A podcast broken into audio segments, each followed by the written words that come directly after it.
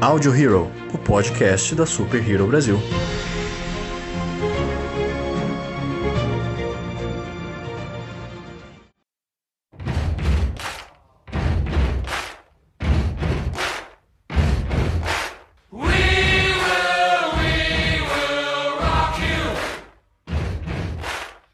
Olá, senhoras e senhores de todo o multiverso, sejam bem-vindos a mais um Audio Hero, o podcast da Super Hero Brasil. Eu sou o Luan Pierucci. Eu sou a Joyce Freitas. Meu nome é Thales, né? Boa noite a todos. Bom, e hoje, como vocês podem ver também, nós estamos com dois outros convidados especialíssimos. Gostaria que eles se apresentassem para vocês. Tudo bem? Aqui é o Hugo Bonemer, eu sou ator, músico, dublador e apresentador e estou muito feliz com o convite de vocês. Eu sou o Leandro Carvalho, músico, cantor, compositor e nerd também, entusiasta aí da cultura nerd e geek, tudo que isso permeia. Tô muito feliz de estar aqui, galera. Obrigado mesmo. Boa! Nós que agradecemos. Exatamente, é uma honra estar com vocês aqui. Eu tenho certeza que esse programa, além de estarmos aqui para poder homenagear o rock, vai ser muito bacana bater um papo com vocês hoje também. E bom, como eu acabei de falar, nós estamos realmente todos juntos aqui hoje para poder falar sobre essa data que, para os grandes fãs, como nós aqui, é uma data sem dúvidas especialíssima e inesquecível no ano. Nós estamos hoje aqui para poder comemorar o Dia do Rock que acontece no dia 13, mas hoje nós fizemos um. Viemos fazer uma reuniãozinha especial aqui. Bom, a gente vai começar esse papo falando, é, fazendo uma pergunta primeiro pro Hugo. Uh, Hugo, você recentemente emprestou a sua voz para assim um dos filmes que representou uma das bandas que mais assim é, marcou a história da humanidade, que foi o Queen. Como foi para você assim fazer parte realmente da história do Queen e como que foi a sua preparação, assim, também como que foi a sua reação quando você foi é, escalado pra, pra dublar. Queria que você comentasse um pouquinho sobre isso, pra gente poder puxar o assunto. Cara, é assustador, é o tipo da coisa que você não imagina que vai acontecer na sua vida. e você colocou de um jeito que me deixou mais assustado ainda, porque o Queen faz parte da nossa vida, né? Eu Exato. nunca parei pra pensar que talvez de alguma forma eu tenha feito parte da vida do Queen. E isso me deixou um pouco mais apavorado agora. Mas é uma emoção muito grande, cara, uma emoção muito grande mesmo. O Queen faz parte da minha vida há muitos anos. É, eu tenho uma carreira no teatro musical de 10 anos e eu fiz alguns musicais, é, alguns mais conhecidos, outros menos conhecidos, mas geralmente musicais produzidos com uma versão brasileira, né? Musicais que foram feitos ou off-Broadway ou na Broadway e foram traduzidos para cá. E de alguns tempos para cá, é, bom, enfim, pelo menos até dois anos atrás, a gente fazia ainda alguns musicais autorais aqui no Brasil e eu tive a oportunidade de fazer um musical que chamava Rock in Rio, o musical. E esse musical, ele basicamente contava uma história fictícia de como teria se formado o Festival de Música Rock in Rio. Para isso, a gente usava as músicas que foram emblemáticas no, nos, em várias edições do Rock in Rio. Então, cara, eu fiquei fazendo esse musical em cinco versões que ele teve, diferentes. Ele teve uma versão pocket, ele teve uma versão para a Cidade das Artes, depois uma versão para São Paulo, depois ele foi mudando, ele foi supermutado. E uma dessas versões, em todas elas eu cantava, além de outras músicas do Queen, eu cantava especialmente Love of My Life é, no final do, do espetáculo para pedir lá para garota, né, que o personagem estava apaixonado, para ela sair da multidão do Rock in Rio e ficar com ele finalmente. Ele invadia o palco e cantava Love of My Life e pedia pra multidão cantar junto com ele, que nem o Fred Mercury fez em 85. Nossa. E aí uh, a vida é muito doida, porque eu fui fazer isso no, no, teatro, nunca imaginei que aquilo fosse seguir adiante. Quando eu vi, a gente estava fazendo um pocket no, no Rock in Rio, do Rio de Janeiro mesmo, só que numa arena menor, voltar perto do palco mundo, era uma arena da Volkswagen. Só que o Roberto Medina ficou louco no projeto e colocou a gente para fazer em Lisboa, abrindo o show de todas as bandas que iriam tocar, Nossa. fazendo um musical, Uau. uma proposta ah, su super maluca, porque quem vai ver um, um festival de música muito bacana. Não, não foi ver um musical, então não tá afim de ver texto, é. dramaturgia. Era tipo meia dúzia de falinhas e música, e música e música. e eu terminava pedindo pra plateia de 60 mil pessoas cantar Love of My Life comigo. Nossa, cara. Eu não sou músico é, de banda, eu não, to, eu não tenho essa pretensão é, profissional, nunca tive. Eu, eu me considero um, um, ator músico, eu canto para poder contar uma história nesse formato. Hum. Então, para mim, o tipo da da, da situação inimaginável, não faz parte, vamos dizer assim, dos meus desejos de vida, sabe? Fala, nossa, um dia eu vou tocar no Rock in Rio. Então foi uma coisa tão assustadora, cara. Tão assustadora e ao mesmo tempo tão emocionante. É, passado um tempo, veio essa, esse convite para fazer um teste, né? Pra- um teste de voz, que eles chamam de match, né? Que é tipo, match, tipo do Tinder mesmo. Você escuta a voz e tem que casar com a voz daquela pessoa que você vai dublar. E Sim. nesse caso, eles fizeram um teste de voz cantada e um teste de voz falada. É óbvio que o meu teste de voz cantada jamais chegou aos pés da voz do Fred Mercury.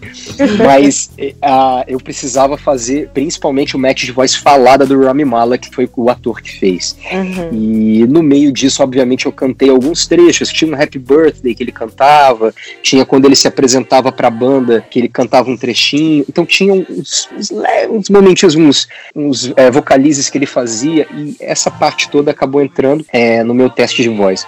Cara, peguei pra fazer o, o papel do, do, do Fred Mercury no- na versão brasileira do Bohemian Rhapsody. E eu gosto de pensar, cara, que é, virou um- uma entidade na minha vida, assim. Ah, é, claro, uma das bandas que a gente abriu no, em Lisboa foi o Queen com o Adam Lambert Nossa, cantando. que animal. Caraca. Uau! Foi, Nossa, sensacional. O Adam, o Adam Lambert é um negócio, cara. Eu, como vocalista, assim, o cara é, é uma coisa de outro mundo também, cara. Se o Fred é- já, obviamente, era um vocalista ímpar, cara, o Adam Lambert também é um negócio de louco. Eu vi o- um dos Rock in Rios, agora eu não consigo lembrar qual, que o Queen tocou aqui com o Adam Lambert, cara. Pô, aquele cara cantando ao vivo é um negócio de louco, assim, cara. De Muito, louco. assim, cara. Muito- Cara, Exato, eu acho que o Queen hoje em dia, ele perde o Fred Mercury, evidente, que é insubstituível, aquela mística, mas no que diz respeito à apresentação de um vocalista, você assiste uma performance absolutamente até acima do digno, né? Sim, Exclusivamente a performance vocal. O cara é um monstro, sensacional, o Adam Lambert. Primeiro que a banda ainda tá super coesa, os caras são gênios, né? São monstros. É E eles colocam de uma forma muito. Acho que continua homenageando o Fred de certa forma, que é Queen Sim. plus Adam Uhum. Lambert, né? Quer dizer, Sim, deixa claro que ele não tá ali pra querer Exato. substituir ninguém. Então é. Ele tem o espaço pra cantar as músicas autorais dele e o cara canta pra caceta, né, cara? Puta presença incrível. Exato. E aí foi isso, bom, resumo da ópera a- é emoção em cima de emoção. E eu fico com a sensação. Eu gosto de pensar que, de certa forma, é, gosto de imaginar na minha, na minha humildade que talvez de algum jeito aquele cara tenha lá de cima falado assim: deixa eu dar uma puta de um presente pra vida desse cara. vou, vou colocar ele pra cantar umas músicas minhas aqui, numas paradas legais pra vida dele. E aí foi meio que isso, porque, porra, tipo, da coisa que eu nunca pensei que fosse acontecer na minha vida, eu só sinto gratidão por esse cara, assim, gigantesca.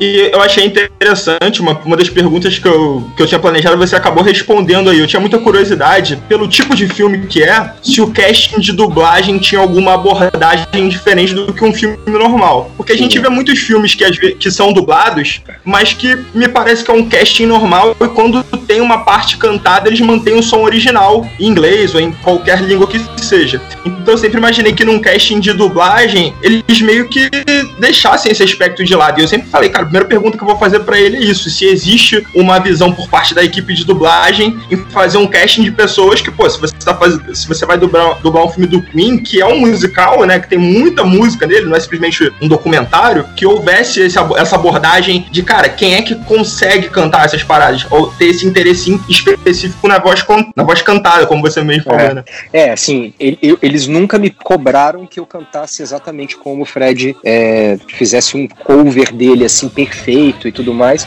Primeiro porque o próprio Rami Malek não foi cobrado a fazer isso, então seria uma puta sacanagem. É, é, Ah. nós sabemos disso, né? Teve Então, o- existe um, um cover específico do Fred Mercury que, que fez a parte cantada do filme, efetivamente, Exatamente. né? Inclusive, Exatamente, que bom, é, que bom que a gente já chegou nesse assunto, porque é, para quem tá ouvi- ouvindo a gente no Spotify, nós estamos fazendo a live no Face aqui, o nosso videocast, então nós vamos responder algumas perguntas do pessoal que acompanha a live. E já vamos para a primeira pergunta, então, que é totalmente sobre esse assunto. O Matheus Souza perguntou: O que vocês acharam da voz que fez a versão cantada do Fred, o Mark Martel? O cara mandou bem Incrível. demais, né, meu? Incrível, né, cara? Incrível, Sensacional. perfeito. Tem nem, que- tem nem que falar, né? Vou- como é que eu vou julgar um cara desse? Não tem como, o cara. Porra, incrível, assim, inclusive ele tá em turnê, quer dizer, pelo menos estava, né, antes dessa, dessa loucura loucura toda de pandemia, ele tava em turnê pelo mundo aí, levando um show com, com uma banda e uma orquestra, se eu não me engano, fazendo show e ele iria tocar aqui no Brasil, inclusive, não sei se chegou a tocar ou não por conta da pandemia, e ele tá é, viajando o mundo todo levando esse show, cara, e o cara é muito sinistro, cara. Realmente no filme, É. assim, as cenas de. as cenas musicais são muito emocionantes. E assim, acho que você, a gente tá fazendo esse programa sobre o Dia Mundial do Rock. É importante falar que o Dia Mundial do Rock é, é por conta da apresentação que aparece no filme. Sim. Né? O, dia mundial, o. Dia Mundial do Rock só é o Dia Mundial do Rock por causa do Live Aid, né? Exatamente. Ficou conhecido É como Dia Mundial do Rock. E, cara, realmente aquelas, aquelas, principalmente a cena final, cara, do, do Live Aid, aquilo ali é uma loucura, cara. Quando você coloca assim a comparação da, da, da filmagem real com, a, com o filme, você É. fala assim, Nossa, cara, incrível, cara. tá, tá- você E- tá de sacanagem, assim. é São possível. complementares, né? Eles pegaram bizarro, ângulos diferentes do que era do original do Live É. Aid pra fazer. E sabe que foi a primeira cena que ele gravou? Isso foi o mais maneiro. É, ele- pode crer, pode crer. Primeiro foi o Live Aid. Aquela cena, eu passei a cena toda arrepiada, gente. Aquilo é lindo, é lindo. Aliás, eu ia, te eu ia te perguntar, você por acaso usou alguma coisa de prótese pro dente, assim? Não, não, Não. usei nada, não, porque eu não queria deixar. É, cara, é um trabalho muito delicado a dublagem. Uhum. Você Sim. muitas vezes precisa abdicar de algumas coisas que você faria se estivesse atuando ali na hora, pra você não criar qualquer tipo de conotação que você possa estar tirando sarro ou alguma coisa Aham, sentido. Então, a minha preocupação, na verdade, foi outra. O meu timbre de voz falado, ele é um pouco mais agudo do que o do Rami Malek fazendo na, na, na versão em inglês. Então eu tive que tentar trazer a minha voz, trazer um peso grave pra minha voz em vários momentos, vários momentos, pra poder dar match no que ele tava fazendo da, na cena. E, e eu sinto que a preocupação dele foi muito maior nesse sentido. Ele usou uma prótese para fazer. Ele já tem um dente bastante para frente, mas ele usou uma prótese pro filme, fica claro, isso é evidente. Uhum. Ele, ele procurou trazer um, um, um cacoete assim do, do Fred de que eu não tinha esse registro, essa referência, e ele eu acredito que ele tenha feito uma pesquisa aí em cima disso para trazer, de que ele tinha um- uma coisa de passar a língua o tempo todo, e de de repente deixar o dente às vezes um pouquinho para fora e tal. Imagina, se ele tivesse um. Se fosse hoje, a gente ia saber de tudo isso, né? O Fred ia ter um Instagram e ia postar várias paradas pra Ah. gente É. não tendo, então ele É. com certeza contou ali com muita informação da própria banda pra saber como a coisa aconteceu. A banda controlou muito esse filme, né? Muita gente sabe da história que o Sacha Baron Cohen ia fazer esse filme, já estava Isso. confirmado. Ele achou que o filme não abordaria todas as questões, pelo menos a história que eu li, que ele não abordaria todas as questões referentes ao Fred, e que ele achou o filme comercial demais, e a banda queria, é, o que eu acho incrível, eu acho um acerto, a banda queria um- uma representação da música em forma de cinema. Então, a gente tem Bohemian Rhapsody, são pelo menos 30 canções dentro de uma, e é o que o filme faz. O filme cria um, um compilado de estilos e de gêneros, assim, é, Sim, é quase é. um... Sabe quando você vai ver uma série que é Previously On, e aí você tem a cena, É verdade. cena, cena, cena. A música é isso, É a canção Primeiro previously, né, da temporada, aquele que tem que rever toda a temporada anterior, assim.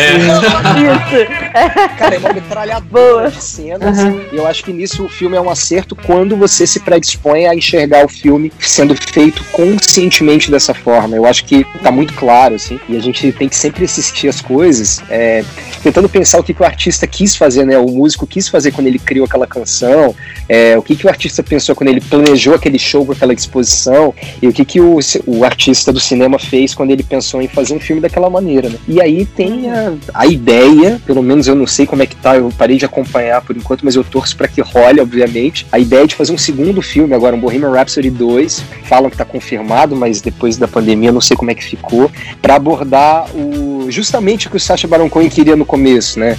Uma, uma visão um pouco menos é, promocional da banda e um pouco mais mais humana ainda, né? Porque tem os lapsos, muitos momentos de humanidade no filme, mas eles querem o drama, o drama real do, do Fred ali abordado e eu tô torcendo porque, porra, eu, eu ganhei de presente o Rami Malek pra minha vida, né, cara? Acabei de dublar ele como vilão do 007, tô feliz pra caceta. Nossa. É, vai estrear aí em novembro. Legal. Então, eu quero que esse cara faça muito sucesso. Mas uma coisa, Muitas e muitas dublagens por aí. Exato. uma coisa que eu acho que as pessoas esperam muito desse tipo de dublagem, desse tipo de dublagem não, desculpa, desse tipo de filme, que são musicais baseados em histórias já conhecidas e eu acho que leva elas a, a ficarem um pouco frustradas, é porque elas já são muito fãs da banda e conhecem já muitos momentos que elas acabam vendo ou representados de outra maneira ou deixam de ser representados, mas eu concordo perfeitamente, com- é, absolutamente com a sua colocação. O filme, ele, ele é uma abordagem absolutamente artística, uma representação absolutamente artística do que é a história da banda, né? Ele não tem muito compromisso em, na ordem perfeita dos acontecimentos. Não. um dos exemplos mais, mais claros é, é que, a- exato, um dos exemplos mais claros é que algumas músicas que são tocadas no filme, algumas performances, não tinham sido lançadas. é, mas assim, são, Gente- são fatos que são escolhas artísticas, né? São escolhas Não, não só isso, não só isso. Mas isso é um problema de é, falta que se falar sobre produção cinematográfica na escola. Porque isso acontece com todos os filmes biográficos de forma proposital. Você procura, a fim de você poder criar uma dramaturgia mais envolvente, você procura licenças poéticas para você poder mudar um pouco aquela história. A função de criar uma narrativa com 100% verossimilhante é você verossimilhante é você fazer é, um documentário. E mesmo o documentário ele tem um ponto de vista. Então, Sim. vo- o que acontece no filme, propositalmente, existe uma, uma mudança gigantesca em vários aspectos. O próprio Rock in Rio de 85, ele É, que acontece. a data é engano, alterada, né? A data é alterada. A roupa. Acho que em cinco anos, se eu não me engano. A roupa, sim, cinco anos, é quase 90, eu acho. E aí ele, ele coloca a apresentação dele com a bandeira do Brasil aparecendo na, na plateia, na, na multidão, dá pra ver a bandeira do Brasil.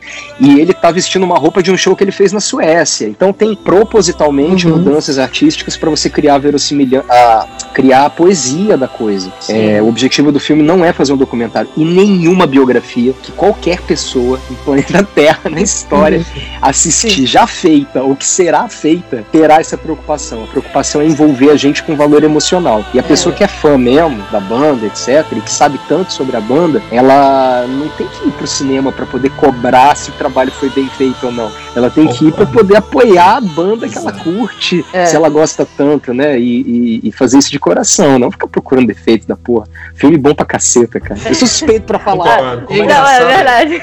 Daí é, é engraçado, né, que você tocou nesse assunto, porque assim, ainda falando sobre filmes biográficos de artistas, né, ah, um pouco antes, eh, a gente teve o filme do, do Johnny Cash, né, que é o Johnny June, conhecido aqui no Brasil, e o filme ele foi criticado um pouco, né, exatamente pelo contrário, por ele ter sido documental demais, sabe? Então, é, assim, é é difícil demais você fazer alguma coisa que agrade a maioria do público, porque alguma coisa vai é, desagradar os fãs daquele artista, mas outras coisas vão desagradar a grande crítica que precisa assistir, precisa envolver um, um público total, né? E assim, é muito bacana porque o, o filme do, do Bohemian Rhapsody, ele assim, ele não só foi maravilhoso pra nós, fãs, né, do Queen, mas também parece que ele iniciou uma onda de filmes ah, biográficos de artistas, porque quase é, pouquíssimo tempo depois, nós tivemos também o filme do Elton John, né, o Rocket, o Rocketman, que eu adorei também, é maravilhoso, outro gigante que tocou no Live Aid, né?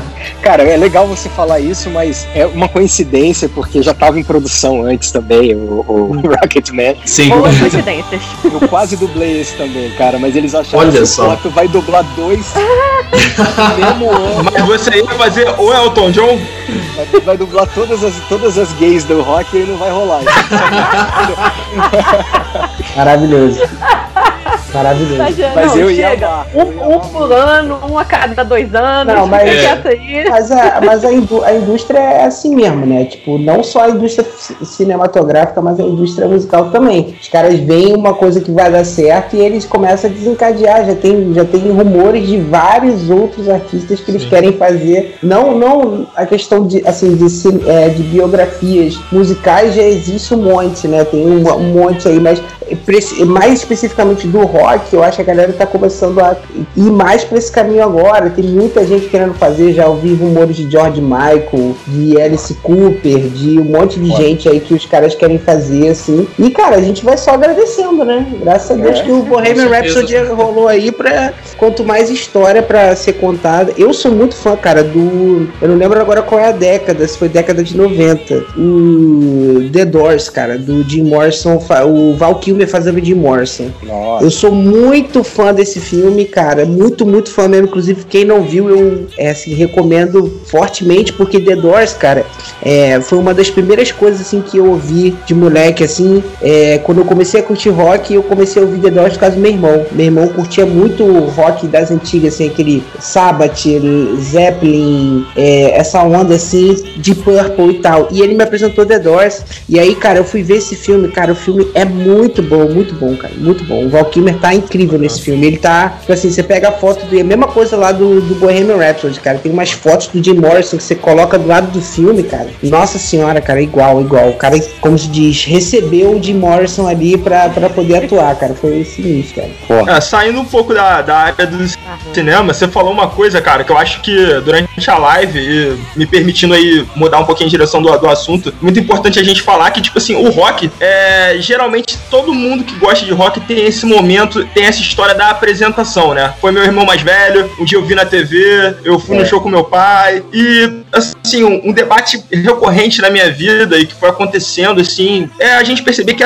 que esses momentos de apresentação, esse estilo que a gente tanto ama, o rock, ou seja, o metal, suas vertentes ali, eles estão cada vez mais reduzidos, né, cara? Você vê ah, as grandes bandas de rock e as grandes bandas de metal, elas são as mesmas grandes bandas de rock, mesmas grandes bandas de metal, desde que, por exemplo, eu nasci, né? Você vê que é um segmento que não produz mais, não por falta de talento, na minha opinião, mas é, por falta de exposição, de fato, mega bandas, grandes artistas, aqueles artistas que fazem o cara ver, se apaixonar, assim. A gente tem o Rock in Rio hoje em dia, que quando passa na TV, eu acho que é um- uma grande ferramenta de apresentar esse tipo de música pra molecada e tal. Mas quem toca no Rock in Rio é o Queen, é o Iron Maiden, sabe? Então, tipo assim, esse é um aspecto que eu acho importante a gente falar que vai chegar num ponto, cara, que essas bandas, infelizmente, não vão estar mais por aí. E quando a gente começa a pegar a lista das bandas que vão carregar esse segmento, a gente fala, cara, tem muita gente com muito talento, mas não tem o mesmo peso e a mesma expressão para as massas que a gente pôde aproveitar, assim, de, de ver aquelas coisas gigantescas, né? Cenas como o próprio Queen cantando Love of My Life. A gente não vê bandas que possam causar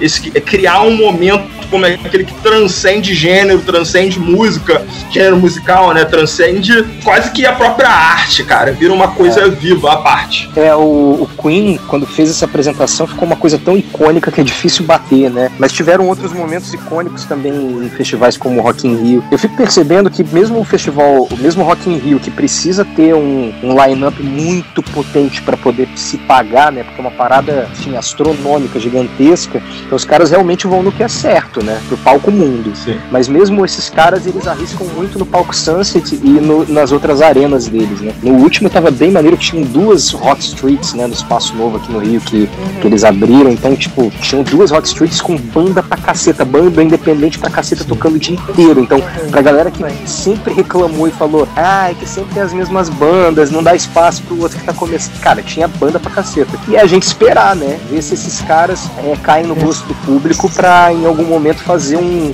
um line-up, virar um line-up principal de um palco mundo, né? Eu concordo Mas- com você, eu acho que o Rock in Rio é uma ferramenta, assim, que existem essa- essas críticas que você citou, elas existem, e o Rock in Rio, pra mim, é uma ferramenta que eu só tenho a agradecer, cara, assim, no que diz respeito à apresentação de música. Eu entendo o motivo pelo qual o palco mundo é o palco mundo, com medalhões ali, mas se você Sim, rodar pelo festival, você vai encontrar, exatamente, você vai encontrar pelo festival rigorosamente de tudo, não só musicalmente. Então, e o palco Sunset, além de, de apresentar é, performances de artistas, vamos dizer assim, mais contemporâneos, muitas das vezes, apesar de ter medalhões por ali também, ainda apresenta shows únicos, né? Naquela proposta de mescla, de de back-to-back, ali, artistas tocando junto, etc. Então, o Rock in Rio, pra mim, Aquilo ali, não, aquilo ali realmente, assim, são, é uma das grandes coisas que acontecem pra mim em festivais no mundo e no mundo da música. Assim, são coisas que só acontecem naquele palco. O palco Santos pra mim é uma coisa assim, sensacional do Rock in Rio. Cara, eu, eu queria eu queria falar uma falar, eu acho assim, a gente tá um pouco, a gente tá nessa idade, a gente tá na, na era da autocrítica, né, cara? E eu acho que a gente tem que ir revendo vários pensamentos, várias coisas que a gente que a gente fez e pensou e falou ao longo dos anos. Então eu vou fazer uma autocrítica aqui, cara, que eu acho que muita gente do rock é, poderia fazer essa autocrítica, cara. Muitos fãs de rock. Eu acho que essa questão que o Thales, Thales. é, o Thales levantou essa questão, cara, dos, dos nomes, novos nomes do rock. Existiu, sempre existiu isso, eu sei, assim, pelo menos desde a época que eu, que eu curto rock, é, assim, sempre existiu aquela coisa assim do nunca vai existir outro Black Sabbath. Exatamente. Nunca Ninguém vai existir outro Nirvana. Nunca vai existir outro Fred Mercury. Nunca vai existir. A galera do metal, principalmente a galera do metal, e eu me incluo nisso porque eu curti metal durante muitos anos, década de 90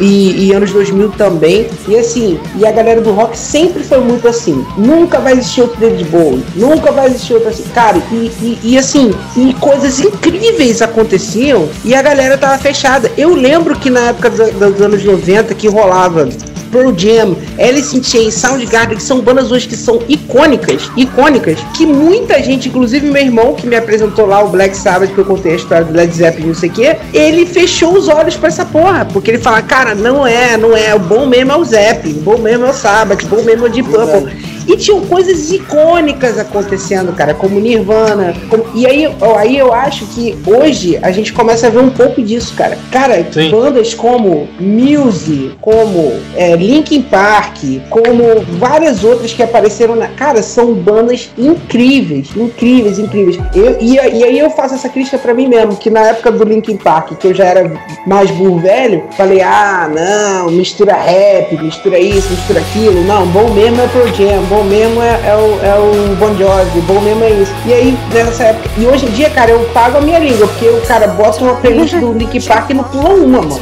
É muito bom, entendeu? Só que, tipo, a gente tem que ter essa maturidade pra deixar esses novos ícones crescerem, cara. Porque o rock sempre foi assim. Elvis, não se discute Elvis. É, Beatles, não se discute Beatles. Rolling Stone, não se discute Rolling Stones. Cara, não, né? Todas as bandas têm seus altos e baixos, todos os artistas têm seus altos e baixos. Se a gente ficar com esse negócio de nunca vai haver outro do tipo, cara, realmente não vai haver outro do tipo, entendeu? Porque a gente não vai abrir espaço pra isso também. Eu concordo com você gênero, número e grau, e grau. né? Tanto que ah, eu sempre quando, eu, sempre quando a gente tá dentro desse discurso, eu acho importante sempre frisar. Não é por falta de talento, nunca foi. Se, se a pessoa, assim, se você ficar contando com rádio, te apresentar alguma coisa, e rádio aqui, eu coloco rádio aqui como as mídias, né, que a gente tem hoje em dia, ó, Spotify, ou aparecer no, seu Instagram, recom- o YouTube te recomendar, se você ficar esperando isso acontecer, talvez você esteja um pouco distante, mas com uma- um pouco de pesquisa, você vai achar material incrível, de coisas até, assim, que são pouco famosas, vamos dizer assim, mas tem muita coisa legal acontecendo. E é como você disse, é uma história que sempre se repetiu, cara, sempre. Eu imagino que quando o Grunge apareceu, devia ser, como você falou, a mesma coisa. Pô, essas bandas nem conseguem mais ter solo de guitarra, o rock tem que ter solo. Aí, pô, tu chega nos anos 80, pô, essas bandas usam teclado, teclado não tem nada a ver com rock, o bom é o Led Zeppelin, é o Physical Graffiti lá da década de 70. E, cara, sempre foi uma reclamação atrás da outra. E é, assim, exatamente como você falou, eu acho que existe esse caminho moderno que o fã do rock percorre, que é meio de é, afastar a visão um pouco do rock e olhar pra cena de novo e falar, cara, tem algumas coisas aqui que se repetem, tomara que para próximos 10 anos, próximos 20 anos as coisas não aconteçam assim, tomara que o forte esteja exatamente nas bandas que estão começando e não nessa, em colocar em pedestais bandas que infelizmente às vezes não estão mais fazendo shows, né, cara? É, e, e é importante falar também, cara, que não só, assim, é, talvez essa a culpa do rock que já não produz tantas bandas, mas também, cara, que assim, vários outros estilos que também tiveram seu mérito, trouxeram coisas novas,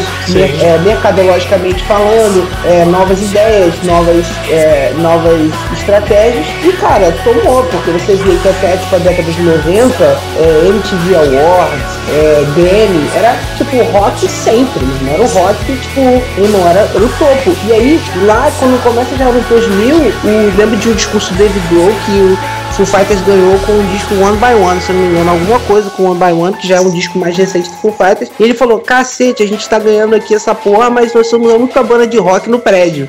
e assim, isso já é, já faz assim, uns 10, 15 anos, entendeu? Então, assim, porque porra, o pop veio com uma estratégia absurda. Nos Estados Unidos, black music e hip hop vieram com suas estratégias. Aqui no Brasil, é, a gente sempre teve os modismos, né? A gente sempre teve o modismo do, do pagode, depois o modismo do axé, que vieram com novidade, que vieram com estratégia de mercado, que vieram com público-alvo, que vieram com um monte de coisa. E aí, aos pouquinhos, cara, sabe, o, o rock no Brasil, que já nunca foi uma coisa muito, né? Enfim, talvez na década de 80 ali teve o seu ápice e tal, mas nunca foi aquela de liderar o mercado, cara, aí, enfim, caiu por terra, né? Cara, eu acho que o que você falou que mais bateu pra mim aqui é que, em comparação com os outros estilos musicais, que cada estilo tem o seu valor e tem o seu momento pra você escutar, né?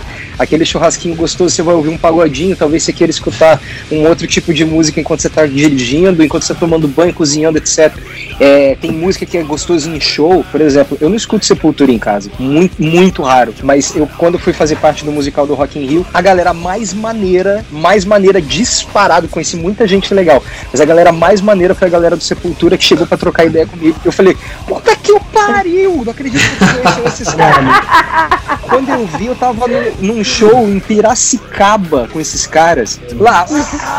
Ah, as paradas, as letras que eu nem sabia Batendo a cantar, tava cabeça total, né? Porra, e aí eu fiquei, fiquei, cara, apavorado que semana passada eu, eu li uma matéria deles falando que eles sentem que eles não recebem do público brasileiro a, a validação que eles queriam receber, sabe? Que eles têm vontade, sendo uma banda brasileira que acabou fazendo muito mais sucesso lá fora do que aqui. E eu me lembro de ter ido nesse show em Piracicaba e o show lotado, velho, lotado de gente. E eu fiquei me perguntando o que que falta, né? E aí você falando, cara, faz todo sentido o que você falou, de verdade. Porque existe uma, uma coisa em relação aos fãs de rock que é, eu acho que todo mundo concorda, que é um, não sei se a palavra certa é um bairrismo, mas é um é uma coisa Pre- assim, isso aqui preciosismo. É, meu- é um preciosismo, isso aqui é meu e ninguém tasca, eu sou tipo muito fiel à minha banda. E aí você não deixa o mercado continuar. Enquanto o fã de pagode, o que É. ele quer é música nova de uma banda nova. Ele tá Verdade. assim, vamos lá, qual é a próxima que vai tocar na rádio que eu quero ouvir essa nova? Tem banda que faz muito sucesso com uma música pop Sim. e nunca mais aparece, mas o rock não deixa isso acontecer. E talvez agora você me abriu um pensamento que eu nunca tinha feito, que é esse, às vezes o nosso amor pela banda que a gente curte não permite que uma outra banda que ainda não é tão talentosa e tão com, não é com, com tanta estrada quanto aquela, aquela banda não consegue crescer porque a gente não vai no show, não compra música, não escuta, não fala dela. E quando ela aparece, a galera ainda vaia, velho. Eu vi uma, uma banda uma banda brasileira tocar no palco mundo no dia do Iron Maiden uma vez. Eu não vou nem falar qual banda que era. Mano, Moleque, eu, eu, o cara, Eu vi, eu o cara, vi. tinha- é. o cara tinha uma voz fudida, velho. Uá! Porra, botando pra fuder, maluco. E aí a galera, Iron Maiden, Iron Maiden, velho. Porra, o cara talentoso pra caceta, a galera destruindo o maluco. Cara, ninguém toca no palco do rock, no palco mundo do rock em Rio à toa, né, mano? Então. Ninguém Exatamente. tá, ninguém tá de bobeira, sacou? Se o cara chega, um amigo meu que trabalhava comigo falou assim, cara, aprende uma coisa sobre a vida, ninguém tá de bobeira. Se o cara tá ali, mano, é porque ele tem alguma coisa, você pode não enxergar e tudo. Não é um sorteio, né? O palco Não. mundo do Rock in Rio, né, cara? Não é, e eu vou te falar mais uma coisa além disso que você falou, Hugo, que eu acho que eu concordo também com o que você falou. E uma coisa que eu acho que, o brasileiro, que os brasileiros não, não abraçaram da cultura brasileira, cara, é a questão do apadrinhamento, cara. O, o- o artista brasileiro sempre teve apadrinhamento, sempre, sempre, sempre. Foi uma cultura brasileira que os artistas maiores apadrinhavam artistas menores. E isso criava uma cadeia de sucesso, de uma longevidade, de lucro para todo mundo, para todo mundo, para todos, tanto pro artista que estava apadrinhando, tanto pro, pro que estava sendo apadrinhado. Claro, claro. E, cara, no rock, isso eu vi pouquíssimo, cara. Eu, é, pô, eu lembro que na época, na época, assim, era muito assim, as bandas começavam juntas, porque a gravadora aglomerava as bandas. Então, tipo assim, botava o Tia Anastácia com o, o, o Charlie Brown, com o Raimundos, não sei o quê. Aí, tipo assim, o Raimundos es- es- é, despontava, aí eles tiravam o Raimundos, aí deslocavam o Raimundos, botavam o Raimundos pra tocar sozinho. Aí o Charlie Brown despontou, botava o Charlie Brown pra tocar sozinho. E aí, tipo assim, não tinha mais esse lance de banda de abertura, não tinha esse negócio de apadrinhamento. E hoje em dia, cara, a gente tem uma indústria brasileira musical multimilionária, que é o chamado sertanejo universitário, que vive só disso, cara. Só Mas olha, de eu vi- apadrinhamento, cara. Não, tô falando que não. esperança, eu vi isso acontecer na minha frente, com banda de rock. De É? apadrinhar, de virar e falar assim: é, vai, é, eu deixo fulano minha banda tocar, se você também colocar a banda X pra tocar ali. Ah, Na, é. num destaque maneiro, pra, pra dar espaço. E eu vi isso acontecer com banda nacional e vi acontecer com banda internacional nesses quatro anos que eu, que eu fiquei mais perto desse universo, assim, desse mercado. Porque você vai fazendo amizade. Eu, cara, eu, eu tava pra ir Ah, em qualquer show que me chamasse. Então eu tava lá na grade. já. No Rock in Rio mesmo rolou. No Rock in Rio mesmo, eu acho que foi em 2001 que o, que o, o Guns falou que só viria se o Papa Roach também tocasse. E aí o Papa Roach veio e tocou, e aí o Guns N' Roses veio e tocou também. Três horas atrasado, mas tocou. é bom que você abrir pro Guns N' Roses é sempre tranquilo que você pode tocar a discografia inteira, né? Porque o Axel sempre chega horas depois, você fica com, você fica com bastante espaço. E o cara, cara tá sofrendo que... pra cantar as músicas mais famosas agora também. Então... Eu lembro que esse dia, cara, eu nem, eu nem esquentei, cara. Foi 2001 Rock in Rio, eu nem esquentei. Acabou o show, acho que foi do Oasis. Eu deitei na grama e fiquei ali, cara. Três horas de atraso, é três isso. horas ali dormindo lindamente. E aí, quando chegou a hora, eu fui lá e. É, é eu acho que tem uma parada é maneira, você citou Oasis. falando nisso. Pode falar, Hugo. Não, imagina, Jéssica. Não, é porque vocês estão falando. Na verdade, acho que o Luan e eu estamos mais curtindo vocês falando, né? pra falar bem a verdade. Porque tá tão natural, tá tão gostoso. É, e vocês falaram é, todas essas questões do apadrinhamento, é, do brasileiro dar menos apoio do que deveria e do que poderia. E eu acho que isso puxa um outro fio que vocês tocaram um pouco, que são as vertentes, né, do rock. Porque muitas vezes é, vai se criando um conceito e um preconceito com as vertentes que surgem, com as misturas, Sim. com e, e com a banda nova, justamente porque ela mistura uma outra coisa, porque ela junta um outro ritmo e começa a surgir essas questões. Ah, porque ninguém mais produz rock, como vocês falaram. Será que não? Ou é isso, como Pô. vocês falaram? Será que você que não tá com os olhos abertos para uma banda que tá misturando uma coisa legal, que tá misturando uma coisa boa, que é um trabalho magnífico, que vai estourar e você não vai ter curtido porque você foi um trouxa. Sabe? Você quer saber o que eu acho pior? É aquele assim, ah, eu ah. adoro essa banda, mas agora eu não gosto mais porque ela ficou muito comercial. Ela tá fazendo ah, sucesso. Eu, gost, eu gostava quando ninguém Nossa, podia pagar os boletos. Era legal quando, é. quando eles ah. tocavam. Isso rola muito. Ah, eu acho, eu acho interessante colocar uma coisa que, tipo assim, teve um movimento contemporâneo nosso que foi muito xingado e que ele só existiu, assim, com esse nome, com essa estética, com essa estética de, vamos dizer, cultural aqui no Brasil, que foi o movimento chamado emo, né? Que não era muito um movimento musical. Esse foi um movimento, cara, que quando, quando ele despontou aqui no Brasil, eu tava no meu auge de ouvir Metallica, Megadeth, Slayer, então eu tava no grupinho que falava mal de Fresno, NX0 todo dia, cara, e fechava os olhos muito para isso. Passa, passado alguns anos, cara, passaram-se alguns anos e algumas dessas bandas começaram a sumir e outras começaram a ficar, né? Começaram a ficar, tipo, numa cena mais estável, continuaram fazendo turnês. E hoje eu vejo a Fresno aí, é, ativa até hoje, lançando álbuns. Ela se mescla muito bem com as, com, a, com as bandas alternativas, com as bandas independentes que estão hoje em dia. E ninguém mais fala mais de Fresno é emo, que Fresno é emotivo, aquilo. Então eu levanto até a pergunta a todos vocês sobre o que vocês achavam desse movimento, porque hoje olhando para trás, a gente vê que grandes coisas aconteceram ali. O próprio o mundo tá que hoje em dia é o Brasa, concordo plenamente, porque existe muito disso. O Forfunk, ela da, da, daquela época, hoje em dia tem o Brasa, né, que, é que, que o Forfunk foi a semente do Brasa hoje, e o Brasa é uma banda que na minha opinião é sensacional. Incrível. Consegue colocar diversos ritmos ali, sem deixar de ser uma banda de rock, sem deixar de ter atitude, ali você tem rap, ali você tem elementos de música eletrônica. E isso é uma banda que teve como semente o Forfan, que liderou, que foi uma das bandas aqui no Rio, talvez a maior daquela época, né? Que tudo era meio que chamado de emo. Talvez aqui no Rio algumas pessoas nomeassem de Rio Core, né? Mas meio que foi tudo grande nesse pacotão de bandinhas, né? Aquelas bandinhas de festa, como a galera gostava de, de enxergar. Então, tipo assim, acho que todo mundo viveu esse movimento. Queria saber o que vocês acharam desse movimento. Foi um movimento de rock, né? Dá pra se dizer aqui no Brasil. Eu acho que, que nem você, eu vivi esse momento de falar mal das bandas emo e depois entender que tinha muita música de qualidade ali. E o grande problema no final das contas são dois para mim. É que essas bandas fizeram sucesso num, num, segmento de música que é super competitivo e difícil, por todos os motivos que a gente citou aqui. E essa galera fez sucesso. E a gente tem dificuldade de lidar com o sucesso né, da, das pessoas. É difícil mesmo entender. Porra, por que, que, ela, que, que ela tá fazendo que eu não tô fazendo? O que, que aconteceu ali na vida daquela pessoa? Então, pô, bandas como NX0, por exemplo, que produziram músicas que muita gente curtiu assim, escutar, tem a música de core, é, e, e, falou mal na época emo. O que, que é ser emo, cara? Falei pra você, o mundo ficou menos machista. O grande, grande problema é porque era uma ode ao sentimento do homem. Eram caras cantando músicas emotivas em português, porque tá tudo bem escutar o mesmo ritmo, desde que seja falado em inglês, né? É É. igual, só que quando é em inglês todo mundo adora e não chama de emo. Aí, ou chama. O cara passava lápis no olho É igualzinho verdade. e ninguém enche o saco. Aí o cara faz isso aqui no Brasil, nossa, é emo, que ridículo. Puta machismo do caceta.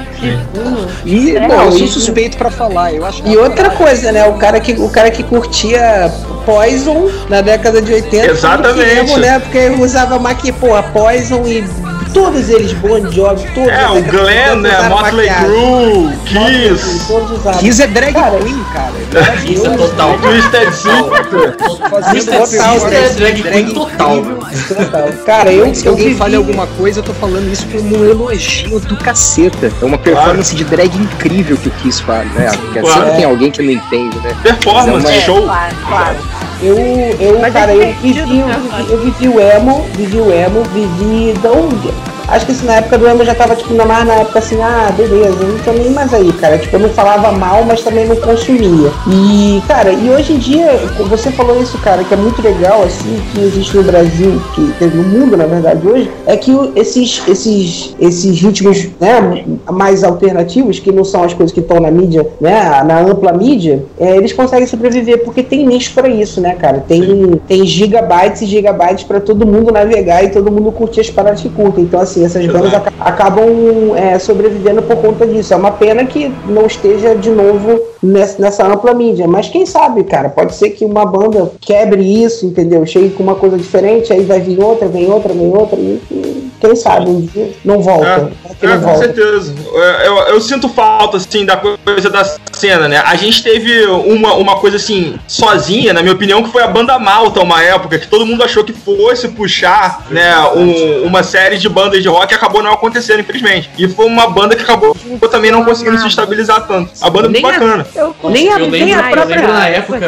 Eu lembro realmente Nem na a- época que a Malta ganhou o Superstar, inclusive, né? Que Exato. tendo o reality na Globo. Foi. Cara, eu era Exato. fãzaço das músicas do cara, dos caras, né? Eu lembro quando eles tocaram Supernova no final da, do Superstar. Isso. Cara, eu fiquei fascinado com aquela música. Eu falei, nossa, Nossa. senhora, tá aí a é próxima muito- super banda do Brasil e tal. Eu comecei a ouvir os caras por muito tempo, inclusive, mas Exato. realmente, infelizmente, foi uma banda que não Nem o Malta, nem o Malta sobreviveu, né? Quanto Pois mais é, o resto. É, eu, eu é. acho que assim, sem uma cena, dificilmente você vai ter um rock nesse patamar de mídia. Sem uma cena suportando. Com uma banda só, eu acho muito. Eu, na minha opinião, eu acho muito difícil. Eu acho que sempre é. quando o movimento tá estabelecido, ele tá junto com uma cena. Se você pegar o sertanejo, o pagode, o axé, sempre Sim. aconteceu dessa forma. O próprio É rock nos anos 90, exatamente, você tinha o Raimundo, você tinha o Charlie Brown, você tinha outras bandas. Nos anos 80, enfim, você tinha dezenas de bandas acontecendo ao mesmo tempo ali de rock no Brasil. Então, assim, pensando no rock, tem outros estilos, eu acho que a palavra é ótima, é um ecossistema. Uma vai alimentando a outra, você conhece uma e acaba conhecendo outra. Quando você vê se era fã de uma, você é fã de cinco, seis, sete. Eu acho que pra, pra coisa acontecer assim, de forma gigantesca, tem que existir uma cena, uma cena dando suporte. E uma coisa também que eu queria falar que acabou passando, que foi uma coisa que foi falada que é super interessante, foi o André Kisser. Eu vi essa, essa entrevista que o, o Sepultura disse que o Brasil sempre deixou eles um pouco de lado, né? O André Kisser que falou isso. O, o Sepultura hoje é uma banda assim que todo fã nacional de metal que nem escuta Sepultura ama, porque sabe que é uma forma de se ver representada nos grandes festivais de metal ao redor do mundo, ver, ver a oportunidade de ver brasileiros pô, com- falando com os caras da Iron Maiden, falando com os caras do Metallica, enfim. Só que a grande mágoa que existe é uma coisa até que extrapola a música, na minha opinião, é que o Sepultura não foi uma banda que o Brasil exportou, foi uma banda que o Brasil importou, porque o Sepultura foi ter fama lá fora. Quando o Sepultura era uma banda aqui de garagem, ou não de garagem, mas pequena, o Brasil não, não ligava pro Sepultura. Não. E quando o. Sepultura começou a levantar a bandeira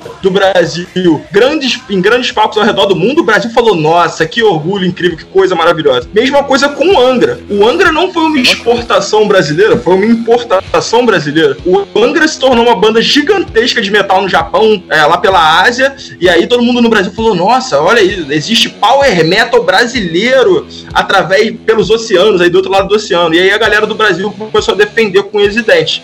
Então eu, eu acho que essa é a grande mágoa que existe. Tanto que outras bandas do mesmo segmento de Angra, de Sepultura, que estão aqui no Rio de Janeiro, tem uma banda que eu adoro de metal, chama Reckoning Hour. Incrível, super bem gravado, sensacional. Em São Paulo já teve, tem, tem grandes bandas de metal, Hangar, Project 46, que são bandas que fazem uma sonoridade parecida e ela não consegue ter atenção é, dos fãs do Sepultura, por exemplo. Então, é, eu acho que essa é a grande mágoa que o André Kisser tem. É que ele se sente não, não uma exportação brasileira, e sim uma importação, é, apesar de ser brasileiro, sabe? E isso não é, é, extrapola a música. Não, eu vou sair daqui pensando no que o Leandro falou, cara. É a questão. É, cadê os fãs do Sepultura apoiando essas bandas que têm uma sonoridade parecida nesse ponto, né? Eu falo por mim mesmo. Por que, que eu não tô procurando outras bandas? Você tá falando nomes de bandas aí que eu falei, é? Nunca ouvi falar por quê, cara? Por que, eu não É, tô, cara, eu tô acho- conhecendo o Leandro agora? Vou sair daqui e vou escutar a música do cara. Me sinto envergonhado de não, não conhecer ele, e é verdade. A gente não. A gente fica apegado aos nomes da, de 30 anos atrás e a gente entende, entende que conhecer novas bandas e valorizar o trabalho de quem tá em construção não significa abandonar a banda que a gente adora. Sim. Muito pelo contrário, é manter o Jamais. rock vivo, é manter esse dinheiro circulando entre os artistas que estão produzindo novos conteúdos nesse segmento. Cara, eu tenho, eu tenho, tenho assim, eu acho que é, nós que somos amantes do, do rock e tal, pessoas que trabalham com o segmento do rock ou segmentos adjacentes ao rock, cara, a gente tem um trabalho também de ser essas pessoas, cara. Brother, tem que ficar divulgando tudo que tem, entendeu? Tem que ficar divulgando o trabalho dos outros, tem que ficar divulgando o trabalho dos amigos, tem que ficar divulgando as bandas novas. Cara, eu ouço um monte de banda também que ninguém ouve, que ninguém ouve, entendeu? Mas toda oportunidade que eu tenho, eu, eu, eu divulgo. Então eu vou aproveitar que eu tô falando disso, vou falar logo, ó. Banda brasileira, o Dora, é uma banda pouco conhecida que eu acho incrível, tá? Infelizmente já, já acabou e tal. Hoje em dia o Gustavo, que é o mineiro, é, enfim, leva uma carreira solo lá em Minas, mas cara, o Dora, que era o Diesel lá atrás, foi Diesel, depois virou o Dora, e aí eles foram pros Estados Unidos e tal, muito boa. Principalmente o disco Liberty Square, que é em, em- em homenagem à Praça da Liberdade lá em Minas. Então, assim, o Dora. É, no, no Rio de Janeiro, El Effecto, a banda incrível que eu adoro. É, cara, Dead Fish é uma banda anti- antiquíssima de hardcore e tal. Mas, cara, que pra mim me surpreende sempre, lançando bons discos excelentes, é, mudando a sua pegada e tal. Enfim, e cara, tem muita banda nacional, galera. Muita banda nacional legal de rock. Muita, muita, muita mesmo. O Dead Fish, assim, especificamente, são sobreviventes, né, cara? Porque eles passaram ali pela década de 90. Na época da MTV, na época do movimento emo, eles acabavam entrando no, no top 10 ali. Eu acho, lembro que 0 e 1 tocou muito assim, junto com Hidropônica, do Forfan. E hoje em dia os caras ainda estão na ativa nesse novo momento. Então os cares realmente são navegadores da, da, E, é, e pra, da provar, o, estrada, que- e né, pra cara? provar o que a gente tá falando, o Dead Fish é a banda, que é tipo assim, quando tava acontecendo aquele o, o movimento hardcore Califórnia lá fora, os caras faziam um hardcore nacional em português. Aí quando rolou o, o movimento emo, aí rolou CPM, MX0, não sei o que, aí os caras entraram e os fãs falaram mal. Tá vendo que o mal, o mal do, do, do- do rock brasileiro também são os fãs, cara. Que o- os fãs falaram mal pra caceta do disco, que é um dos discos mais incríveis que o, que o Dead Fish tem, diga-se de passagem, Grande que é o 01, que é o 01, que é esse que você comentou aí, cara. Que é um Isso disco aí. incrível, que ele não é um disco vendido, como as pessoas gostam de falar que é. Não, é, tá longe de ser assim. É um disco com as guitarras alta pra caceta. Disco com guitarra alta no Brasil nunca tocou em rádio. Nunca, nunca, nunca, nunca, nunca, nunca. Nacional, né? Cara, é um disco com as guitarras na cara, é bem produzido, entendeu? Bem gravado. As letras são inacreditavelmente fodas, como sempre são do Dead Fish, mas a galera falou mal. Falou mal porque era, parecia que era pop, parecia que era o, o- emo e tal. E foi uma, uma, porra, assim, uma expressão do Dead Fish naquele momento, sacou? Os caras queriam fazer uma parada diferente. Eu não queria mais só fazer o bate-staca do, do, do hardcore, eles queriam fazer um outro tipo de hardcore também. E aí foram criticados. A gente Não cristaliza a banda, né? A banda não pode criar Exato. nada diferente. O próprio Sim. Queen passou por isso, né? Quando os caras quiseram entrar na discoteca, Isso. nossa, sintetizadores que estão fazendo com rock, estão acabando com rock. Eu ia falar justamente isso durante a nossa fala que o Queen ele começou como uma banda de hard rock clássica, assim, quase, né? Um hard rock, assim, como era tocada. E quando você vai ver o fim da banda, se você pegar o último CD e, sobre, e sobrepor, assim, ao primeiro CD, você vê que é uma sonoridade completamente diferente. Aí eu não tava lá naquela época, mas é o que a gente escuta é isso, né? Que muita galera também torceu o nariz. E você vê aí It's a Kind of Magic, clássicos que surgiram já nesse outro momento da banda, que hoje em dia a galera meio que deixa de lado e, tipo, tudo virou clássico, né? Independente de ser uma música mais no começo da banda, tipo Killer sim, Queen, sim. ou ser kind of, It's a Kind of Magic lá, a galera sabe que é Killer Queen é foda, né? Mas quando a gente tá mais próximo dos, do, do movimento, cada ano é, tem uma coisinha para reclamar, né? Aí passam-se 10 anos e todo mundo tem uma visão um pouco mais real da qualidade da música, né? Da, da, em si. O próprio, uma coisa que eu acho interessante, você falou da altura das guitarras, né, cara?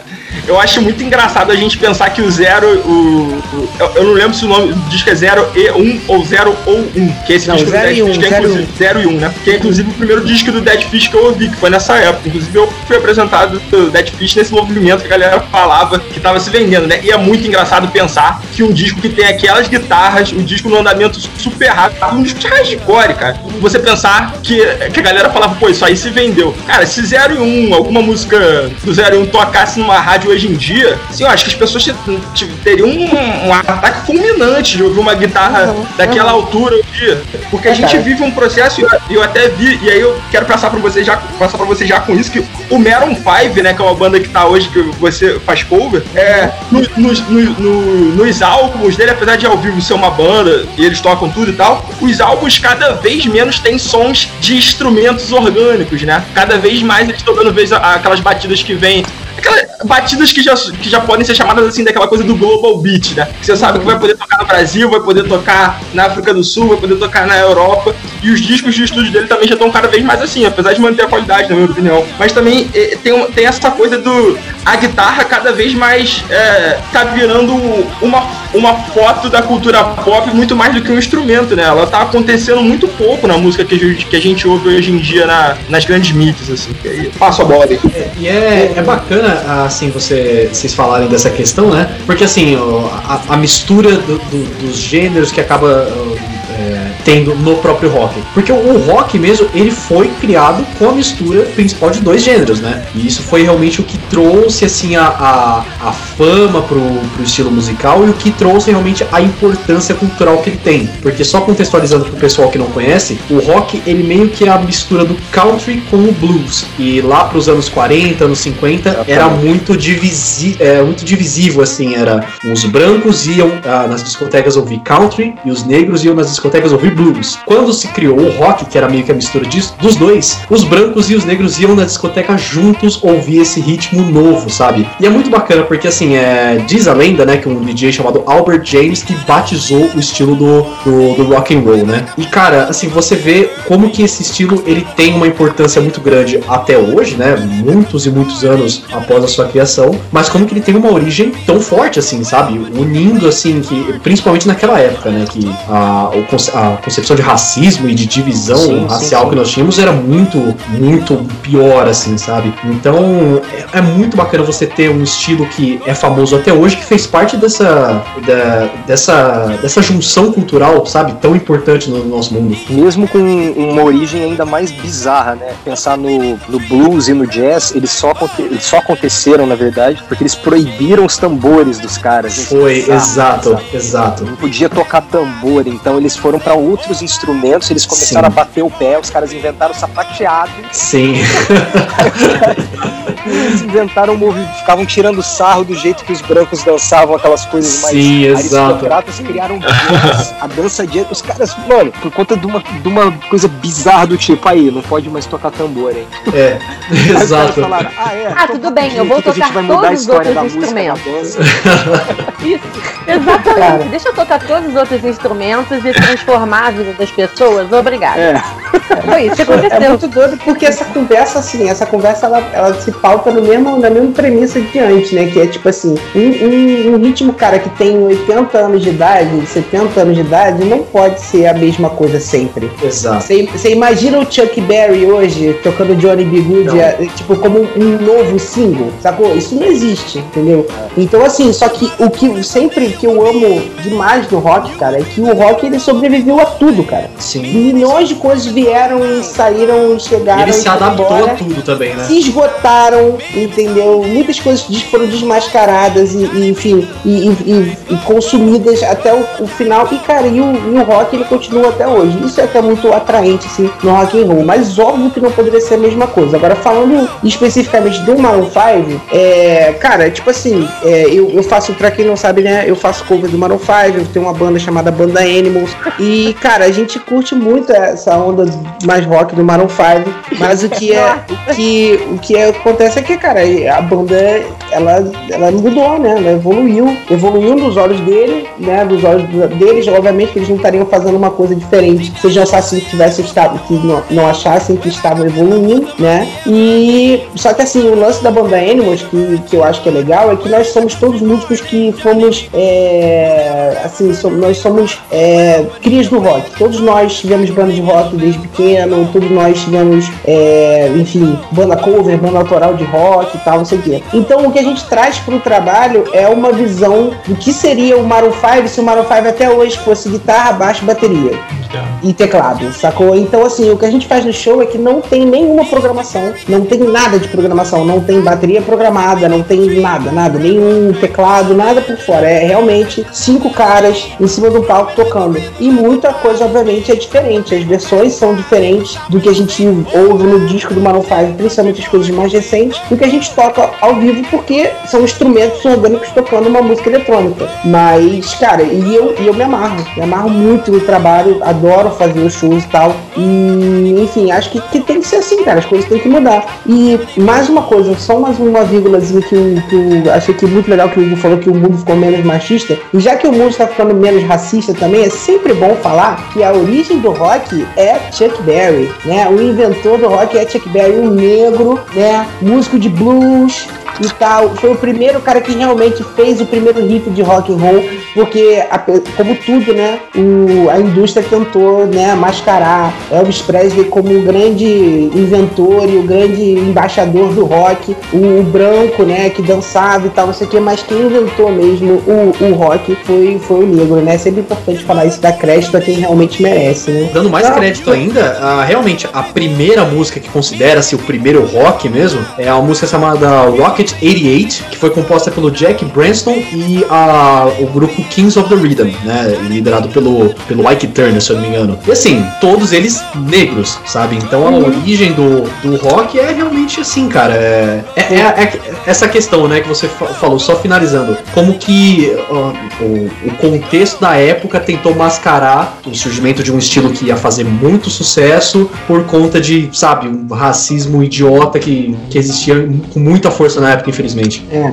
é muito engraçado assim, cara, porque passou, passaram-se tantas décadas, né? Que hoje em dia existem coisas totalmente distópicas e absurdas e assim, que as pessoas falam, é, tipo assim, que o rock é um, é um, é um, um- é um som de branco é, e tal, não sei o que, que é, um- é som de branco, é som de rico. Cara, nunca foi, sacou? Se você é, tem algum tipo de fala ou de movimento racista e você tá querendo envolver o rock nisso, você tá, tá misturando coisa errada, entendeu? É, você, tá, você tá misturando, sei lá, você quer ir pro, pra um banda falar mal de espiritismo. Tá errado isso aí, entendeu? Você tá, você tá fazendo as coisas erradas, entendeu? Então, assim, é, é, e hoje a gente tem esse tipo de distopia, né, cara? Como assim Rage Against the Machine é de esquerda? Como assim o, o Sistema Down fala contra o imperialismo? Mano, você não tava ouvindo? Você não tava prestando atenção desde o começo?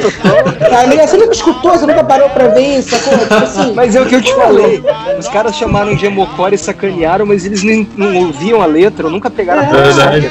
Não- Ninguém tem obrigação de entender inglês. sacou? Mas E as aí- bandas já estavam falando de sentimento ali, pintando Cara, o pra com mim, lápis. pra mim, o pior de todos, assim, porque Rage Against the Machine e System of a Down são é, relativamente, tá? Vou botar relativo assim, né? Bandas novas. Porque o, o, o Rage Against tem 30 anos, de, deve ter uns 30 anos mais ou menos de existência, da década de 90. 30 Isso fala muito sobre o poder de renovação do rock, né? A banda nova tem 30 anos. Não, banda- é uma banda relativamente nova com, com relação ao que eu vou Sim. colocar, ao outro exemplo que eu vou dar. Acho que você tá Mas certo. pra mim, tá o mais, mais absurdo, cara, foi a galera falar do, do, do Pink Floyd. Tá É, ligado? o Não, porque exemplo que eu ia. Floyd, mano. Aí eu falo, cara, peraí, we don't need no education. Você acha que era pra quê? Pra, pra tipo.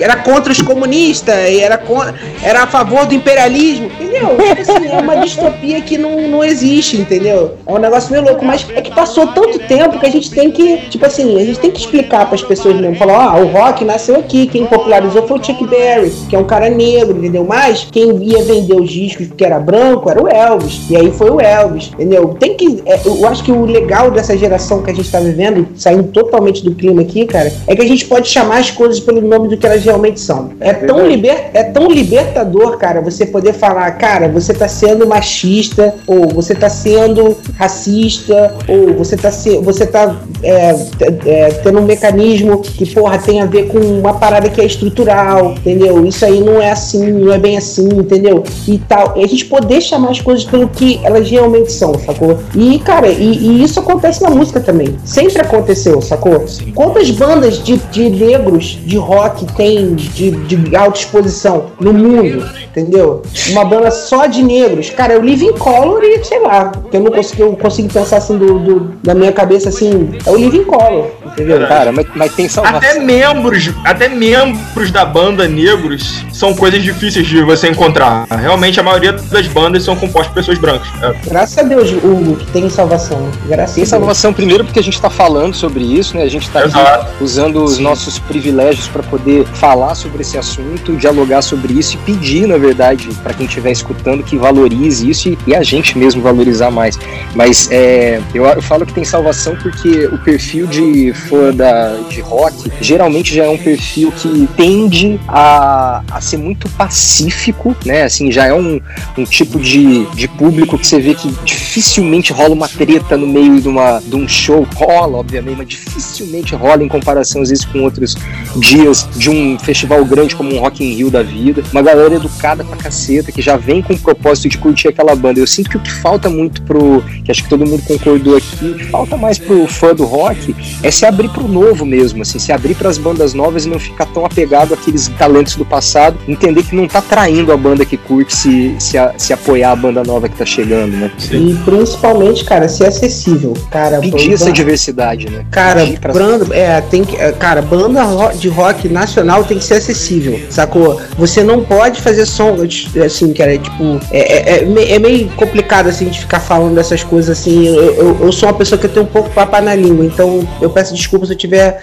assim, falando alguma coisa muito forward demais, mas assim, cara, é foda, tipo assim, cara, os, os, os pobres e os, e os negros da favela não podem ir no Rock in Rio, entendeu? Então, assim, cara, o que eu penso é que, cara, uma banda de rock que eu acho que falava muito com a galera, por exemplo, eu acho que o Charlie Brown fala muito com a galera porque, porra, porque o Chorão era um cara que ele tinha essa coisa meio do thug, do criminoso, tal, do, do cara que vivia meio que no, no, no, no precipício da vida, sem ter muito medo de, tipo, de usar droga, de falar as paradas que ele falava e tal. E isso fala com a grande massa, sacou? A mesma coisa com o Raimundos. Eu acho que o Raimundos tinha um discurso de falar palavrão, tinha um discurso de, de, pô, de, de entrei no trem, esporrei na manivela, entendeu? Tinha esse negócio e tal. Tinha os seus problemas que era machista pra caralho também, mas era um negócio que era extremamente simples e falava, dialogava com o, o público, sacou? Com o público Você brasileiro, que é o público, porra, é, é, é, é- o grande público brasileiro é a galera menos favorecida. Você tem Então, toda se razão. Você, se você não fizer a tua música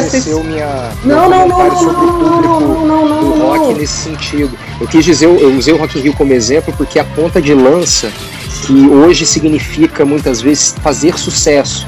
Então, quando você vê que muitas marcas estão apoiando, patrocinando um evento onde tem uma banda de rock ali. É isso que eu quis dizer no Isso, sentido de isso, usar o isso. Rock in Rio como esse exemplo. Mas você tem toda a razão que você tá Cara, falando. eu, eu, eu acho isso, eu acho que o Rock in Rio, cara, tem que existir pra sempre, entendeu? É, é, porra, infelizmente, cara, é o maior festival do mundo que, cujo nome tem o nome do, do estilo que a gente tá falando, que é rock, entendeu? É o maior festival do mundo. Então o Rock in Rio não pode acabar nunca e tem que rolar, entendeu? Mas eu acho que a banda, a banda nacional, cara, a banda brasileira pra cantar em português, então o rock tem que ter um rock que dialogue com a, com a galera, que, com a galera menos favorecida, sacou? Porque é o, Toda grande, o grande parte do teu público, sacou? Por que que, porra, Pavilhão 9? Não sei se vocês já ouviram falar dessa banda. Sim, Fez um, sim. puta, fez um puta sucesso na década de 90 também, É. porque misturava rap, que era muito forte, é, muito forte ainda na periferia de São Paulo, com rock and roll. E era tipo um Rita Machine brasileiro, cara, aquela banda ali é inacreditável, maluco, é muito bom. Se não, não conhecem, procurem. Pavilhão 9. Cara, então assim, assim, dialogou e falou com a galera, porra, trouxe a galera pro rock. Então você vê que tinha galera nessas periferias de São Paulo, que é um lugar dominado pelo, pelo estilo de black music e hip hop, ouvindo rock, entendeu?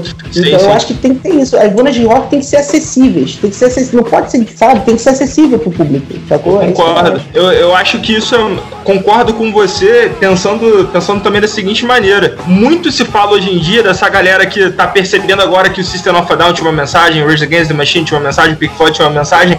A galera, a galera que tá se ligando nisso agora tá muito naquela, pô, você é músico, toca aí, tá ligado? Tipo, e o que gera, o que gera aquela reflexão. O que, que é um, um músico profissional, sabe? No, no esporte, só pra fazer uma, uma conexão, acontece a mesma coisa. Muitos atletas decidem se posicionar e a galera fala, mano, só joga. Mas, cara, o que, que é o esporte profissional? Assim, se você vê isoladamente, qual é o poder de uma bola dentro de um gol? Qual é o poder de uma bola passando dentro do aro?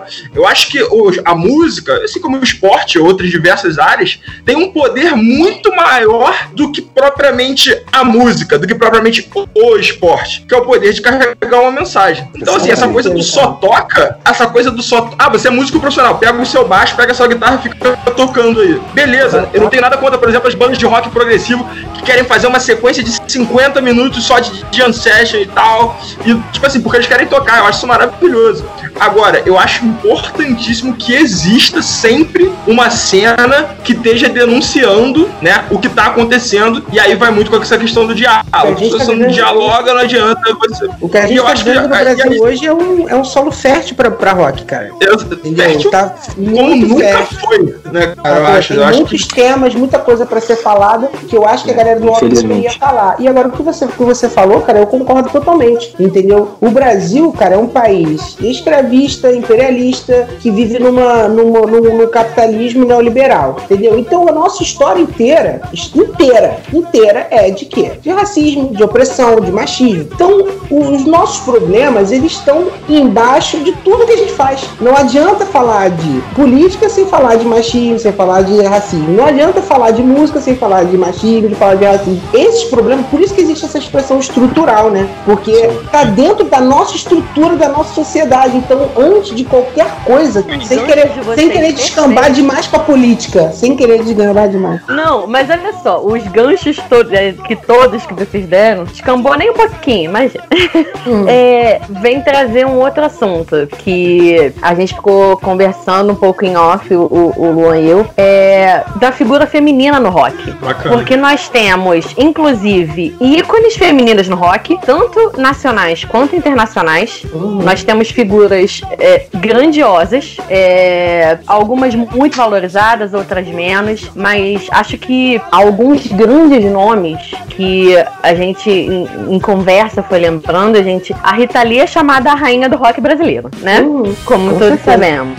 É, mas, por exemplo, na- nos anos 80, principalmente, que teve um, um- um cenário muito forte do rock nacional e que foi o período 80 e 90, foi o período que eu cresci, eu cresci ouvindo rock nacional. é, é, já, a Paula Toller já cantava, né? Isso. Só tinha a Paula Toller. Com o Kid de Abelha. É, com o Kid de Abelha e depois na, na carreira solo, mas ela cantava. E aí. Teve o Pato Fu nos anos 90, né? Pato Fu. Fernanda Takai. Fernanda Takai é Isso. incrível, né, cara? Exatamente. É, a gente teve um. Foi. Não lembro em que ano realmente que a Pitty estourou, mas acho que já era início dos anos 2000. Isso, isso. É, 2000. já era 2000 o ano em que a Pitty estourou. Uma baiana fazendo rock, olha que loucura. Você sai do eixo sudeste Ela era, completamente. ela era do Cólera, cara, que era uma banda, uma banda nordestina. Ela chegou a cantar no Cólera e tal, e depois ela parou, saiu e veio. Ela só, cara, a Pitty é fodona. Foda. Enfim. A Pitty- eu, eu, eu fui conseguir em um show dela só. E quando eu vi ela cantando ao vivo, eu parei e fiquei olhando pra cara dela hipnotizada. É É tem uma- surreal ela cantando ao Ela tem vivo. uma Ela é muito presença, foda, né?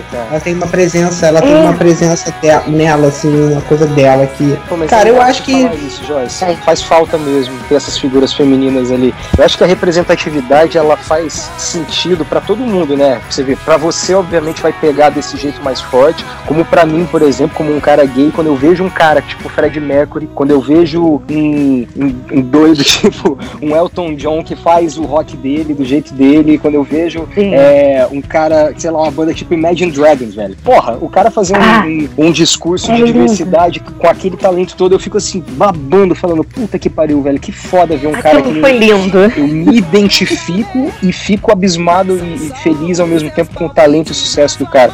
E eu acho que para as mulheres isso, isso mulherada que curte, que curte rock deve sentir uma falta, né? Você tá falando aqui, eu tô pensando, nem todo É, ao mesmo tempo que a gente tem o prazer de curtir mas, é, é, as bandas que a gente gosta, independente disso, mas você fica pensando como o, o cenário é pequeno, né, para as mulheres. Tem outras Sim. bandas de, de peso, mas que elas estão, pelo menos é, aqui no Brasil, nós, não, não tá chegando, né? Da, Paramore, é, a Evanescence parou, né? É, Nightwish também teve um, novo, um boom em Ah, 2000. Houve algo, né? Não sei o que tá rolando, mas essa mulher é maravilhosa. A Emily é um, é um ser sobrenatural. Aquela é. voz é, é uma coisa surreal. Mas aqui no Brasil faz falta mesmo, né? Esses nomes novos da- do rock do rock feminino. Eu fui dublar um filme agora chamado Trolls, é o, o filme 2, que chama World Tour. O prim- é um filme pra Uhum. criança bem pequena, assim. É, ele tem toda uma linguagem bem infantil mesmo.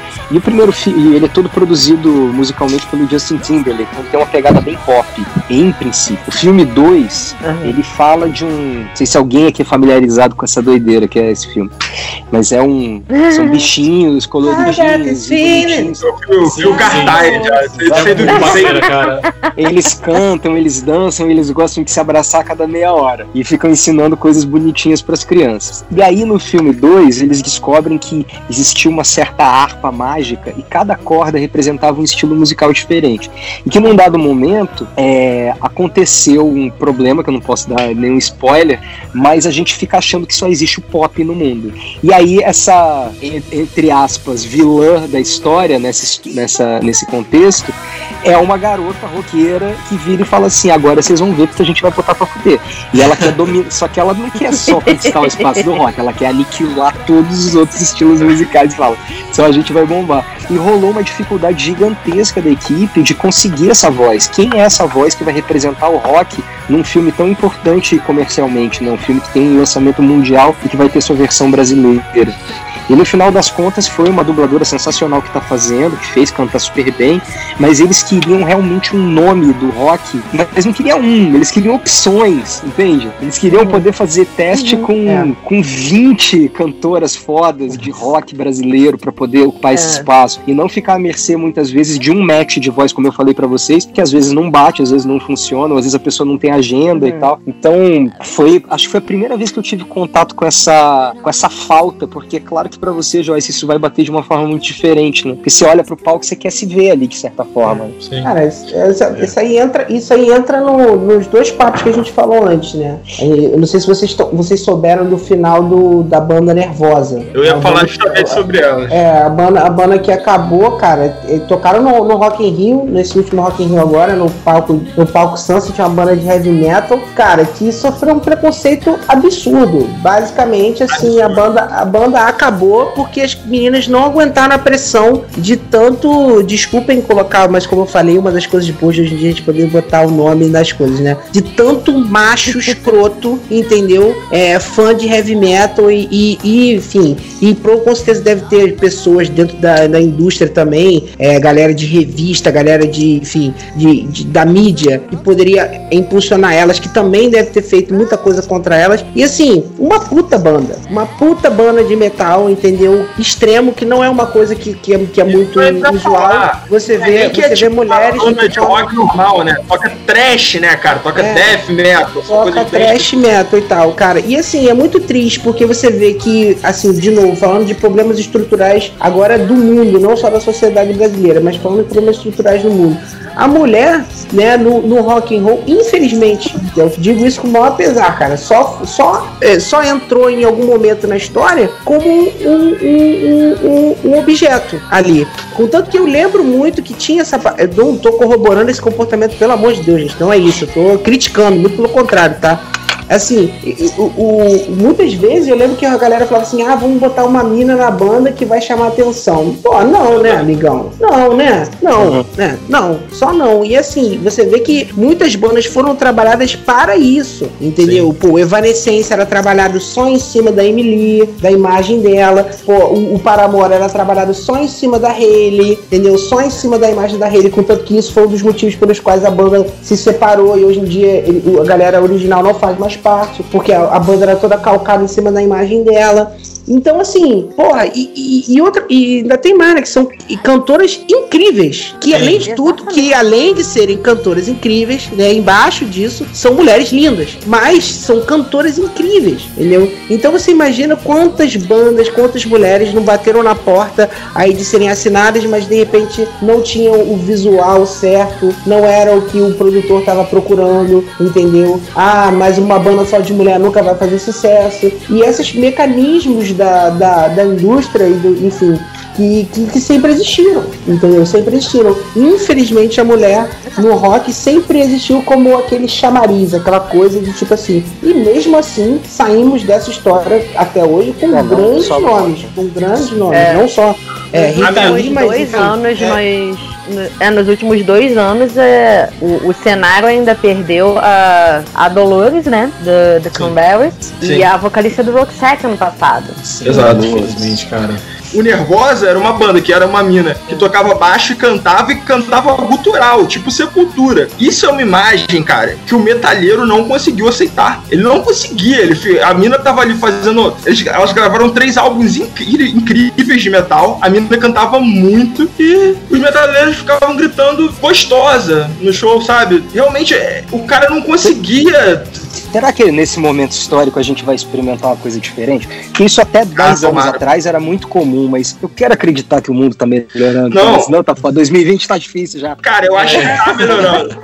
Eu acho, 2020 que, tá é- eu, arrancando acho couro, que, né? eu acho que a Nervosa passou por isso, mas eu acho que se fosse 30 anos atrás passaria por pior, sabe? Sim, eu sim, acho que, sim. tipo assim, do mesmo jeito que tinha muita galera, e infelizmente a galera acabou levando a banda ao fim, tinha muita galera que falava, mano, você tá de sacanagem, o álbum é incrível, as minas tocam pra caramba, tipo, gostosa, é isso que você tem pra falar, é isso que você tem pra colaborar, sabe? Então, assim, eu acho que a mulher no rock, eu concordo, tudo foi falado, tem muito pouquíssimo espaço, e, e quando você observa o espaço que ela tem, muito é o que aceitam ela estar. Que é tipo assim, ah, não, essa banda aqui a gente vai usar o vocal feminino, não sei o quê.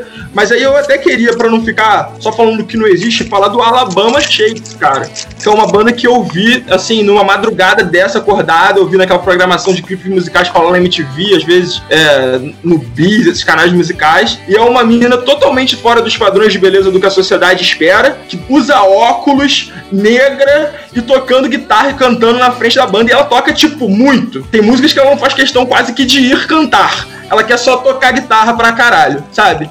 E, tipo é uma banda que na cena alternativa desses festivais mais alternativos, tipo Lollapalooza, já é uma coisa, uma banda assim, com um patamar razoavelmente alto. Assim, no, porque no Lollapalooza tem muitas bandas que não são da, da- da grande massa, mas tem muitos fãs alternativos, né, que correm por fora da grande mídia. E essa banda, essa banda tem grande Verdade. espaço. E essa mina é uma mina que, tipo, tinha tudo contra pra galera olhar pro lado e ignorar o Alabama Shakes. E, cara, ela simplesmente arrebata o espectador. Não tem como você falar nada que não seja, cara, isso aqui que tá acontecendo é foda. Então, tipo assim, ela, ela é uma mina que tomou espaço. Infelizmente, eu não tenho o nome dela, mas é a vocalista e guitarrista do, do Alabama Shakes. E foi uma mina que tomou espaço dela na marra. Tipo assim, pô, vocês não querem que eu toque guitarra? Vocês querem que eu dançando aqui? Ou fazendo, sei lá, só, só, só me limitar a fazer dentro da banda o que vocês querem? Não, mano. Eu vou pegar, eu vou tocar guitarra, eu vou compor, eu vou gritar, vou me expressar, eu vou ficar toda suada no show, sabe? Então foi uma mina que tomou o espaço dela na marra. E eu acho foda. Banda incrível. É, é muito bacana a gente, assim, a gente tá falando sobre esse assunto e assim, é, pelo menos na gringa, né, no- nos Estados Unidos, no caso de cantoras americanas, nós temos assim exemplos muito fortes, né? Nós temos Joan Jett, que quem nunca ouviu I Love Rock and Roll, né? Assim, Exato. uma das músicas que mais define realmente o estilo do rock, feito por uma incrível cantora. A gente tem Janis Joplin, a Roxette, sabe? Stevie Nicks, Edge of Seventeen, eu sou muito fã.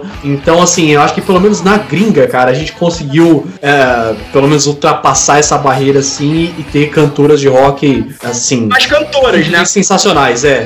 Esse lugar que escolhido pra ah, você canta, mina canta. Ah, mina baixista, mina guitarrista, hum, acho que a galera não vai encarar tão bem. Então, tipo assim, existe, é bacana, elas são muito talentosas, mas existe um segundo degrau que eu acho que vai na parte instrumental que a galera ainda não consegue acreditar que uma mulher vai tocar pra caralho. A galera já, já, já tá começando a se convencer que as mulheres cantam pra caralho conseguem liderar uma banda de rock, apesar de terem poucas ainda. Mas na parte instrumental eu acho que tá, pô, vários degraus abaixo, sabe? É, cara, em relação a essa parada, eu acho que você tá. Vocês estão certíssimos aí. Eu acho que tá, tá é, é, em relação à questão da, da, da, da mulher no rock, eu acho que é, eu queria ser como o Hugo, que o Hugo fala que ele acha que as coisas vão ser melhores, que as coisas vão melhorar e tal, que ele é assim novo mundo. Eu ainda sou um pouco assim temeroso, entendeu? Eu espero que as coisas melhorem, mas eu acho que isso ainda vai vir um pouco mais para frente, assim. Eu acho que a gente ainda vai ver muita muita coisa ruim aí acontecendo até que a gente consiga realmente sair do outro lado mais forte, entendeu? Porque assim, é o que eu falei, é, é uma coisa muito antiga, né,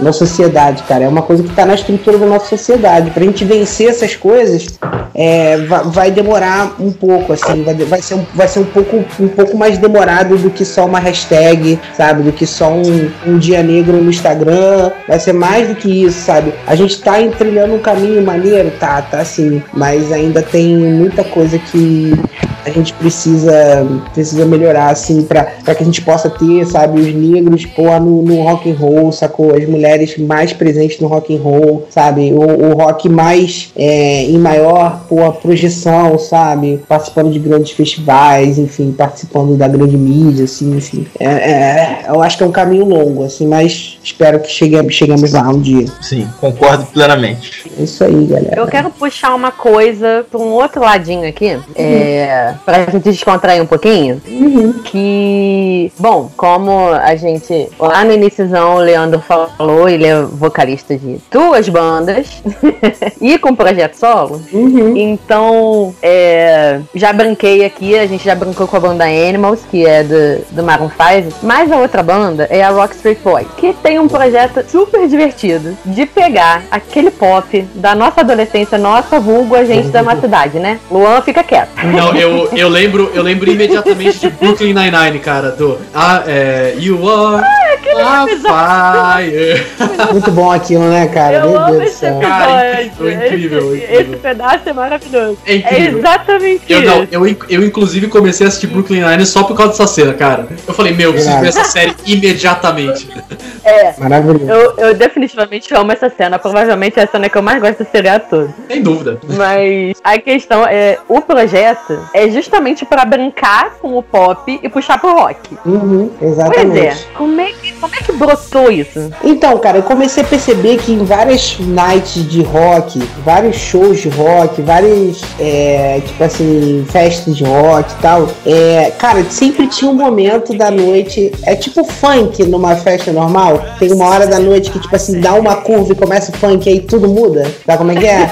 Eu percebi que nessas nights de rock, nessas nights de, nessas festas de rock, show de rock com DJ, sempre tinha um momento da noite que rolava um- uma boy band, rolava um, um, Backstreet Boys, rolava um L5, rolava uma Spice Girls, e aí, tipo assim, é, a mesma, é o mesmo efeito de, de um casamento você tocar funk, é numa night de rock você tocar boy band. Cara, a, a night faz uma curva, e as pessoas começam a ficar enlouquecidas, sacou? Cantando aquele Backstreet Boys, aquele Spice Girls e tal, não sei o quê. E, cara, eu, eu vivi essa época, mas eu não curti essa época. Porque na minha época, quando, quando tava rolando isso, quando tava rolando esse movimento das boy bands, girl band, eu era do rock, então eu não podia gostar, tinha que falar mal e tal, não sei o que, lá, lá, lá, lá. Era essa mesma coisa que a gente tava falando antes, né? Desse preconceito É, idiota que a gente tinha. E aí, tipo assim, só que agora eu já, já muito tempo tinha passado e, cara, eu aprendi a apreciar pra caramba Backstreet Boys, isso aqui, e, e N5 e tal. E ao longo dos anos foi rolando muita coisa na internet. Muita gente fazendo cover, versão rock de N5, versão rock de Backstreet Boys, versão...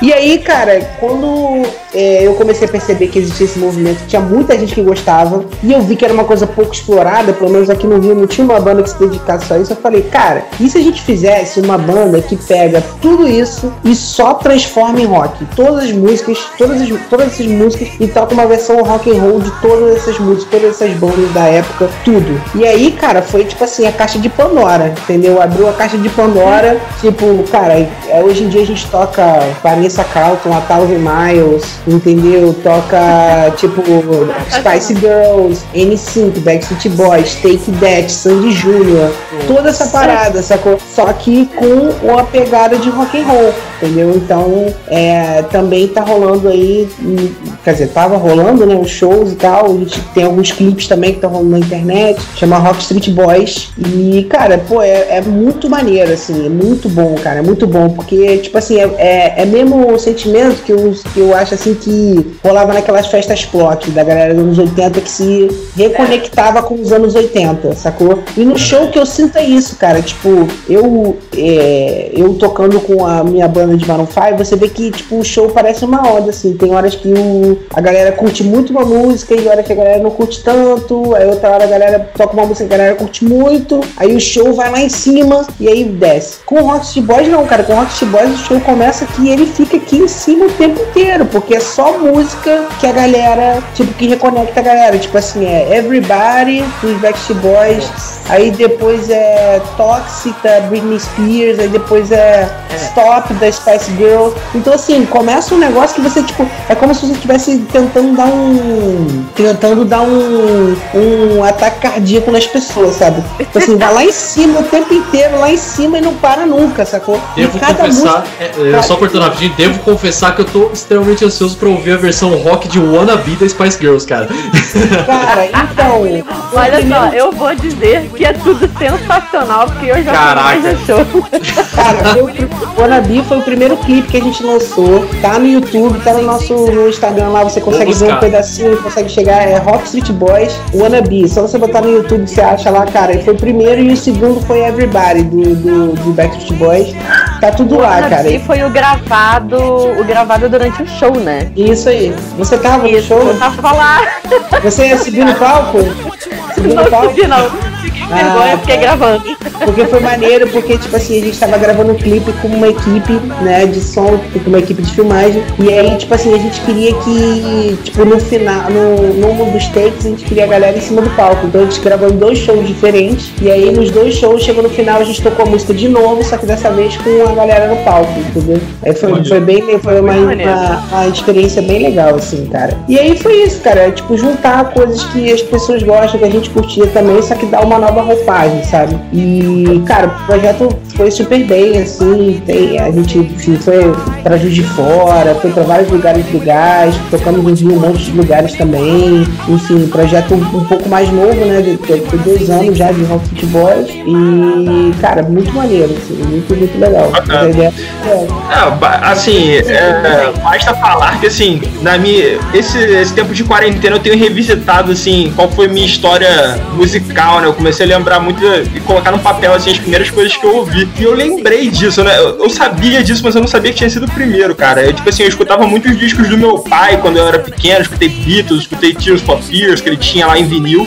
E chegou numa época que eu falei, pai, eu quero ir numa loja de disco, eu quero tipo, escolher as minhas paradas, quero lá ver o que, que tem. Só que eu não sabia escolher nada. Eu tinha tipo 4, 5 anos, eu, quis, eu queria ser levado na loja de disco. Eu era viciado assim na capa dos vinis e tal. E aí eu voltei pra casa nesse dia com o primeiro CD do Backstreet Boys. Porra, maravilhoso. Eu escutei ali o Sgt. Peppers. Aí falei, pai, pode deixar que eu cuido disso. Aí voltei pra casa o disco de lançamento do Backstreet Boys. O primeiraço, Um né, extremo Everybody. Você vê que você, alguém tem que começar. Tu tem um começo, tava aprendendo ainda. Mas, cara, assim, me eu até recentemente conversei com um monte de amigos sobre isso, né? Os primeiros discos que eu comprei, porque aí foi uma sequência, né? Eu chegava na loja e comprava. O Backstreet Boys até foi, assim, um artigo de luxo, porque eu levei muito El Chan pra casa, muitas coisas assim, né? Eu chegava na loja e não conhecia nada, tinha pô, cinco anos, saía comprando tudo. E, cara, eu, eu olho pra trás até com um certo, assim, certo não, com orgulho, sabe? Tipo assim, o Backstreet Boys é uma banda que eu iria no show hoje em dia. Inclusive passou Uhum. pelo Rio esse ano e eu quase fui. Porque assim, primeiro que a- e- esse momento que você, que você reproduz nos seus shows de memória é sensacional, né? As Long As You Love Me, assim, é uma. É o efeito deixa acontecer do, do revelação, né? Que alguém fala, deixa acontecer, continua, né? É o efeito deixa acontecer. E tipo assim, os, os álbuns novos do Backstreet Boys são bacanas, sabe? Os caras Sim. cantam bem, de fato. Então, tipo, eu tenho um puto orgulho do Backstreet Boys, sabe? Então, Uhum. gente- tive essa Ah, minha cara. história forte nos anos 90. A gente fez muita. Foi, foi, foi muito. Cara, tipo assim, que o problema também, cara, a gente, tipo, a gente ia fazer dois anos agora. Então, assim, pô, a gente meio que. é, A banda foi meio que, que cortada assim no auge. A gente começou a tocar muito.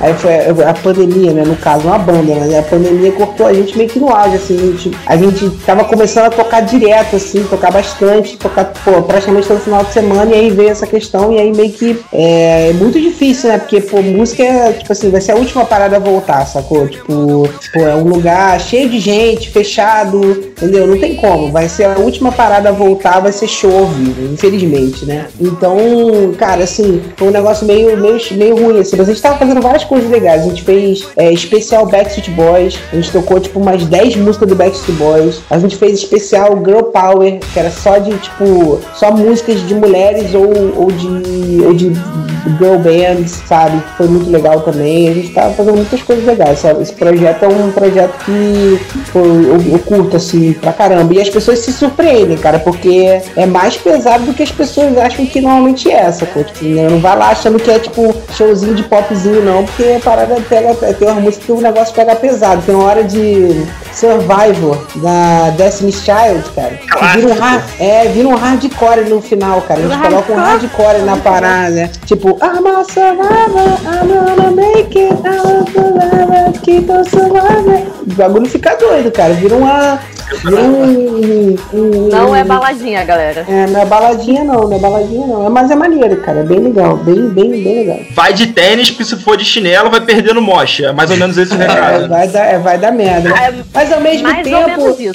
É mais ou menos isso, só que ao mesmo tempo também é um lugar legal pra você encontrar alguém, entendeu? dar uma paquerada, entendeu? Não é aquele show de rock que só tem gente suada, entendeu? Só tem macho suado, entendeu? É, é- é um, um mistozinho de, de coisas interessantes, entendeu? Ó, Com todo respeito, fale pelos outros, porque eu vou lá e eu pulo igual uma louca e Uhum. saio destruída. É isso que acontece. Não, eu tô, é ligado, tô ligado, tô ligado, tô ligado, tô ligado. Não vou nem comentar, vou nem comentar. Olha só. Não me Não, não, não, tá hein? certo. Não, pô, mas é, cara, mas tem que ir pra show, cara, assim, é, isso é até uma coisa legal de se falar em relação ao rock, que no rock, a galera que é músico tem muito essa questão de ir no show pra assistir o show do cara. E aí vai pro show do cara e chega lá e fica assim, ó, braço cruzado, lá no fundo, sacou? Tipo assim, Tipo, meu irmão, calculando cada micro movimento do cara pra falar mal de alguma coisa, sacou? Cara, eu vou pra show pra encher a cara e pra pular, meu irmão. Sacou? Eu sou eu sou músico, mas eu não vou pra show pra ficar analisando o show dos outros. Eu vou pra prestigiar meus amigos, número um, então meus brothers que estão fazendo show, estão lançando trabalho. Eu vou lá pra, pra apoiar, mas eu vou pra encher a cara e pra pular. Não vou pra ficar, porra, entendeu? Não, não, não, pelo amor de Deus, né? Show de rock é pra você, pô, encher a cara e pular, entendeu? Se divertir, né? Plenamente. Existe esse tipo de público, nada contra, né, cara? É uma coisa, cada um vê o show do jeito que quer, assim, mas realmente eu acho muito engraçado o cara que quer ficar meio que gravando o, o show com o olho, assim, né? Ele fica ali numa posição boa e fica ali olhando aquilo. Assim, fica uma coisa descontextualizada ali, o cara parado, tipo, num show de rock, né? Claro que tem shows e shows, tudo depende, mas sim, se movimente, vá até o bar, busque uma cerveja, fale com alguém, as pessoas É ficam aí. sabe? Uma coisa assim. Não, não fala comigo, não. Eu tô, tô vendo o show, não me cutuco, sabe? Tipo, nada pode acontecer, cara. Eu lembro. E show pra mim, cara, sempre foi essa experiência, cara. Eu paguei ingresso, quero sair suado, quero sair, tipo, com a camisa colada, sabe? Eu lembro de, de shows, principalmente quando são shows muito propícios a isso. Por exemplo, show do Matanza. Cara, assim, não existe ficar parado. Época. Eu fui muito em shows do Forfã, já acabar que tinham muito essa cultura de rodinha. O próprio Dead Fish eu já ao vivo. Sepultura, nem se fala, metal. Então, tipo assim, tem pessoas que vão no show então, e isso, assim, até, é até uma coisa ainda antiga, né? Hoje em dia é muito mais a galera gravando com o celular, de fato. De fato, eles Ah, gravam é. o show É. inteiro, inteiro. É, cara. o cara outra- faz, o, cara faz o né? DVD. Eu falei, cara, depois, depois você me manda o DVD, já tá pronto. Você edita e já me manda. O cara grava o show inteiro. Tipo, O cara Não é nem- é o nem show pela música. tela do celular, né? é, exatamente. A gente, Cara, e literalmente assiste pela de tela do celular. show. É. Literalmente É. assiste pra trás, esse cara gravando o show assim, ó. Mas, mano, o show tá bem ali, cara. Por que tá olhando pro celular, tá ligado? Participe, tá ligado? Vai pra já frente da câmera. de. Eu já saí destruída, assim, entre aspas, né? Destruída de show do Paralamas, que é muito mais. Teoricamente, hoje em dia eles são mais tranquilos, né? Tem, é, são mais suaves, vamos colocar assim. Mas tem umas duas, três músicas que quando eles jogam, não tem como. Quando eles começam a tocar que país é esse, acaba o show, né? Desabam com todo mundo, todo mundo começa a pular, gritar, cantar, vira uma loucura. show do Biquinho o- é maravilhoso. De, de, É, e o Paralamas do Sucesso tem um nome É um negócio que, que resume muito bem a banda, né, mano? O show do Paralamas do Sucesso, eu lembro que aqui, aqui em Paraíba do Sul tem muita coisa da, da exposição, né? Agropecuária e tal. Paralamas do Sucesso já passou por Três Rios, enfim, cidades aqui do interior. E muita galera que é da cidade acaba indo no show e meio que, ah, Paralamas do Sucesso eu conheço quatro músicas, no máximo. O cara chega lá, canta tá. 25 músicas sem parar, tipo, se estivesse na montanha russa, braço alto, porque realmente, cara, é, é É, muita é, música é. conhecida, é muita música conhecida. Cara, e É. achei muito legal o que você falou, cara, que tipo assim, é, antes, né, do negócio de comprar disco, cara, que eu acho que isso é um momento que todo mundo lembra, né? O primeiro disco que tu chegou e comprou, assim, é tipo é, as torres, o acidente lá, na, o acidente não, o atentado às torres gêmeas, né? Todo mundo lembra onde tava quando, quando rolou o atentado. E é a mesma coisa, cara, todo mundo lembra desse momento. E é um momento que essa nova geração não vai experimentar, né? A galera, essa galera não É. vai ter esse, esse momento assim de. Cara, eu lembro que eu tinha muito esse lance aqui na Tijuca, no, no Rio, né? Aqui na Tijuca tem ali o, o cara, essas lojas que vendem CD de rock e metal. Cara, a gente ia pra, pra loja pra ficar ouvindo CDs que estavam tocando lá, sacou? Tipo, pra ficar vendo as capas, pra ficar vendo o que tinha lançado. Tipo, cara, é, eu, eu trabalhei desde os 16 anos de idade, cara, pra comprar meus primeiros discos, cara. Eu trabalhava pra comprar CD, era aí pra isso. Tipo assim, era pra gastar em, em, em saída, em saídas e tal. E cachaça, né? Porque desde o começo sempre bebi pra caceta. E cachaça e, e, e CD, cara. Era isso que eu, eu, eu gastava o meu dinheiro, entendeu? Era cachaça e CD. As lojas de disco ali da Conde de Bonfim, né? Que, que as galerias tinham. Cara, aquilo ali, aquilo ali era assim, era um parque de diversão, cara. E era coisa tátil, né, cara? De você pegar a música. Aí você abriu o CD, tinha um cheiro, aí tinha um encarte com as imagens. Tipo, não era tão. Principalmente no início, né? Não era tão fácil de você, assim, ver a banda, né? É, a internet, por exemplo, quando eu comecei, quando eu comecei a ouvir música, a internet era uma coisa assim, que era pra mandar e-mail, né? Não tinha muita coisa pra você fazer na internet. Então, tipo assim, o encarte ainda era uma coisa muito eficiente pra você ver a banda, ver as letras. Antigamente não era tipo assim, tu digitava a letra na internet, tinha a letra da discografia da banda. Tipo Assim, ainda tinha. Você, comprava, você comprava revista que vinha com letra. Eu comprei muita revista que vinha com letras de- Aham. da- das músicas. Então era um processo, assim, que, que era extra musical, então acabava te envolvendo mais, né?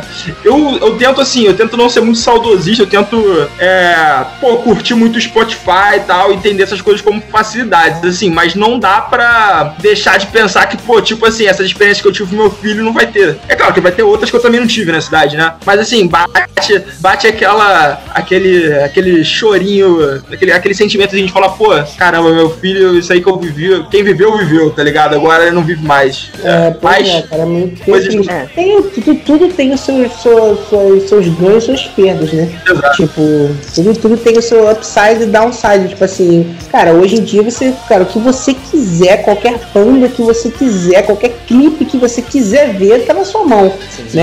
Isso aí pra nós que crescemos dentro de loja de CD, dentro de loja de vinil, cara, eu lembro muito de vinil, assim, cara, tipo, de abrir aquele vinil. Eu era, eu era pequeno, cara, o vinil nem cabia na minha mão direito, entendeu? Aquele, aquele vinil que abria em quatro, assim, cara, tinha os vinis que abriam em quatro. Ele abria depois abria de novo, virava uma capa gigante, assim. E, tipo, aquilo nem cabia na minha mão, sabe? Mas como você falou, tem o sensorial, né? tem o cheiro, tem o que você consegue, né? Aquela poeira do vinil, você pegar, você botar agulha no vinil, enfim, essa coisa toda. E, que essa galera não vai experimentar. mas a galera ao mesmo tempo vai experimentar um monte de outras coisas que a gente não, Verdade. não tinha mínimo acesso naquela Você época. pensa também o quanto tempo também nessa época, quanto tempo a gente demorou pra ouvir as coisas que a gente queria ouvir, já que o acesso era muito mais difícil, né? Hoje em dia eu falo pra você, pô, ouve a banda XY.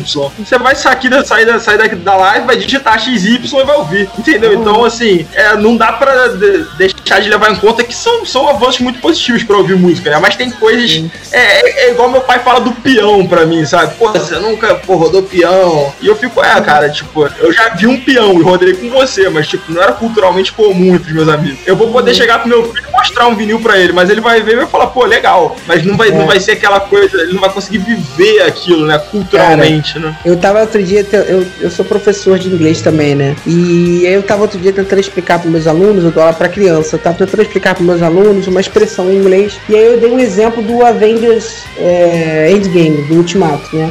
E eu dei um exemplo e tal, é, que eu queria explicar uma, uma, um- uma expressão em inglês, eu dei um exemplo do Avengers. E aí, cara, a gente, pô, por que, que eu vou falar de Avengers no meio da sala? Porque aí virou, o assunto da parada virou Avengers, né? E aí a gente começou a falar de Avengers, Avengers, Avengers. Avengers. Aí o moleque tava meio emburrado, não falou nada, falou, ah, teacher, para com, esse, para com essa história aí, teacher, de negócio de Avengers, que Avengers, o quê? Vingadores é tudo, é tudo copiado de Naruto. aí eu... Aí eu olhei pra ele e falei, falei, criança, senta aqui no colo do tio, senta. Deixa eu te falar aqui que Vingadores existe desde a década de 60, filho. Assim, então é um negócio, cara, que eu, é, é- é- hoje em dia eu tô começando a entender o meu pai, meu tio, com essa parada do peão, É, entendeu? cara, é do exatamente. futebol, futebol de botão, entendeu? E o moleque não vão mais jogar futebol de botão, mano, entendeu? E na minha época era bolinha de gude de botão todo dia, entendeu? É. Era cinco cortes, é, co- cinco cortes, é, o jogo de botão e bolinha de gude todo dia, entendeu? Olha, todo de good dia. eu peguei. Sacou? Mas, é- mas aí é, é- é difícil, porque tipo, você começa a ver que, cara, você tem que deixar, o, deixar pra trás mesmo o que foi bom e, tipo, e, levar, o- e levar o que essa nova geração tem de melhor, sacou? Exato. E ao mesmo, ao mesmo tempo que, por exemplo, ele mandou uma dessa, eu pude falar pra ele, olha só, vamos lá. Pesquisei no Google e mostrei pra ele. Eu falei, olha aqui, cara, Vingadores existe. E aí, tipo assim, olha, olha a nova geração fazendo, né, tipo assim, servindo um bom serviço, né? Fazendo aqui, cara. Vingadores existe desde muito tempo, né? A Naruto é uma parada muito recente e tal, não sei o quê. Mas assim, é um contraste que você começa a ver que você vai ficando mais velho, né, cara? É assim. É, é, é. E aí, voltando pra área do rock, é aquela coisa, né, cara? Sempre tentar se policiar para não ser o cara que ficava falando que a banda boa, na verdade, era aquela do seu tempo, né, cara? Sempre. Uhum. se- tipo, é uma coisa que tá tão assim, já, já no nosso HD. Sempre que eu vejo alguma parada nova sem eu escutar e, e alguém mais novo, ou eu vejo que a banda é uma banda muito nova, eu já fico meio assim, tipo, hum. Mas, cara, não, não tem jeito. Eu- é tipo assim, se policiar, não, vou, vou me forçar a ouvir. E se tiver uma linguagem que sejam de coisas que eu ainda não tô tão ligado, não vou falar que é ruim. Se eu não entender, eu não vou falar que é ruim. Entendeu? Então, tipo, sempre cabeça muito aberta pra ouvir as coisas novas no que diz respeito a rock o que tá acontecendo. Eu acho que só pra citar uma banda, assim, ficar claro, tem, existe hoje o 21 Pilots, se eu não me engano, né? Que é uma dupla atualmente. E aí aquela coisa, né?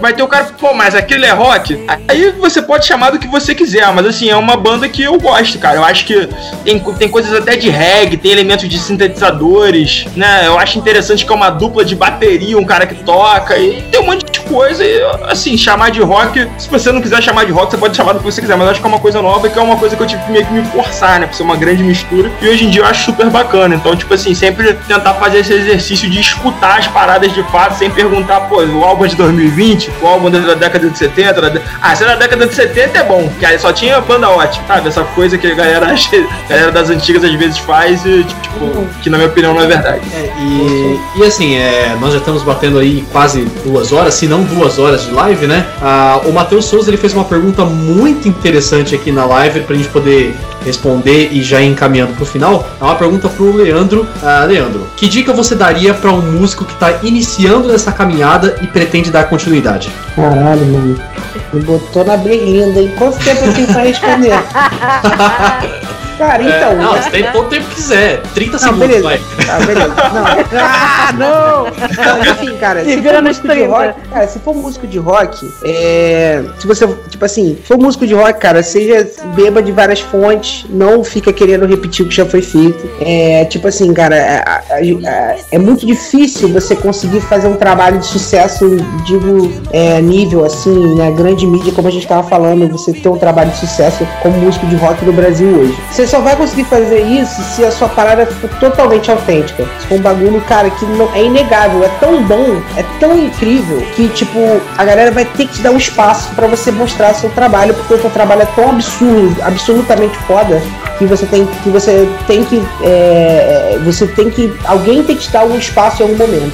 É, se não for músico de rock cara eu falaria a mesma coisa tentar fazer um trabalho autêntico dentro da sua área cara é, seja dentro do seu do seu do seu seja multitask dentro da sua carreira sacou produza o máximo de coisas que você mesmo puder produzir é, seja seu próprio web designer seja seu próprio designer seja seu próprio é, influenciador digital, sacou? Faça seus próprios textos, sabe? É, enfim, faça seus próprios posts. É, o máximo de coisas que você puder fazer que seja feito de você mesmo, melhor. E o que você não puder, cara, não tenha medo de pedir ajuda para pessoas, teus músicos, teus amigos, teus brothers que, que entendem dessas outras áreas que não podem não entender tão bem quanto você. Peça ajuda para eles, sabe? Mas tente fazer o máximo você, porque, cara, ninguém se importa mais com a tua carreira que você mesmo. Então, se você fizer aquilo ali, você vai fazer 200% melhor que qualquer outra pessoa, tá? Isso aí é, é o, é, o, é, o, é o que eu, o que- é o meu, meu, meu moral, assim. E a última coisa, cara, é que uma vez você tem um trabalho, uma vez você já esteja numa caminhada, já tenha começado, tenha lançado uma música, cara, é,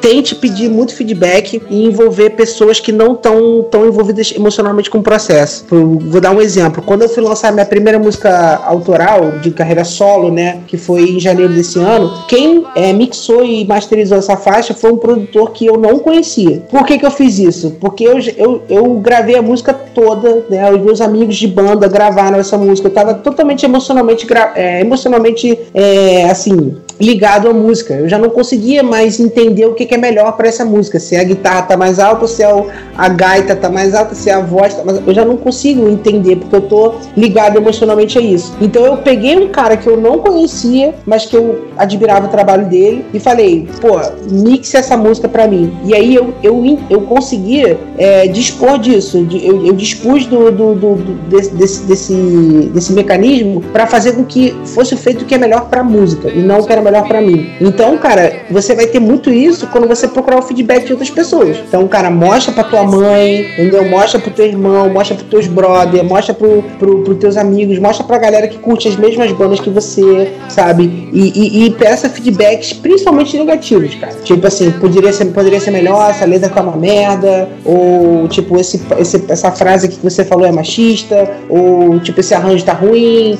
ou qualquer coisa. Cara, qualquer feedback, porque aí é nisso que você vai, vai melhorar, sempre. É isso. Eu gostaria de agradecer muito a todos vocês que escutaram e prestaram essa homenagem a esse estilo musical sensacional que está completando mais um dia do rock. Essa foi realmente uma homenagem sensacional para pro rock e também pro Queen, porque o nosso primeiro bloco todo foi quase falando ah, do Queen e a banda está completando 50 anos esse ano, então realmente assim, 50 anos de música muito boa pra gente. Então realmente fica aqui a nossa homenagem. E claro, agradecer também aos nossos convidados. Gostaria de agradecer muito ao Hugo, muito obrigado mesmo pela sua ilustre presença. Foi uma honra ter a gente aqui. Se você quiser deixar os seus agradecimentos. Galera, eu preciso me despedir de vocês, agradecer o papo que a gente tá tendo. Então, Hugo, mu- muito obrigada. Parabéns pelo seu trabalho, de verdade. Parabéns É- pra vocês, cara. Cara, como Vocês você. eu poder acompanhar de novo, que eu quero escutar tudo de novo que a gente conversou.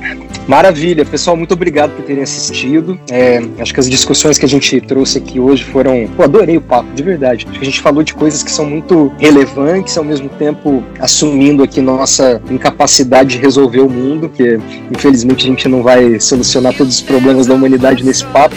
Mas com certeza acho que fizemos nossa parte é, em pontuar algumas coisas que podem ser melhor. É, eu fiz a anotação aqui de várias bandas que a gente comentou aqui, para depois fazer uma playlist maneira, que eu vou fazer questão de, de divulgar depois no meu Instagram e falar que foi o, o resultado aqui da nossa, do nosso papo. E Ah, legal. Bacana. Parabéns, Bacana. parabéns, Leandro. Eu curto Maroon 5 pra caceta. Eu vou com certeza procurar mais saber sobre seu trabalho. Joyce, Luan Tales, obrigado pelo convite. Muito obrigado, cara. Até um próximo papo. Muito obrigada. Valeu, cara. Obrigado. Valeu. Cara, obrigado. Muito obrigada, Hugo. Muito Foi um obrigado mesmo. prazer. Bom, queria agradecer também ao Leandro, muito obrigado, cara, pela sua ilustre presença. Eu queria que você fizesse seu, seu pequeno jabá, se é, agradecesse Oh. pessoal, tudo. Com certeza, pô, galera, obrigado aí pelo convite. Foi uma honra poder participar e falar sobre rock, cara, que é o melhor estilo musical do mundo, a melhor coisa que tem é o rock and roll. É, bom, meus trabalhos vocês podem achar, cara, eu vou deixar aqui o meu Instagram, que é Leandro Carvalho Music. Lá você acha tudo, todas as minhas bandas, é, e também você tem lá um, um link, Linktree lá para todos os meus clipes e músicas de trabalho solo que vocês conseguem achar nas plataformas digitais aí. Valeu, muito obrigado pelo convite. Espero que possa voltar aí depois para falar mais. Valeu, galera, muito obrigado. Bom, e agradecer também ao,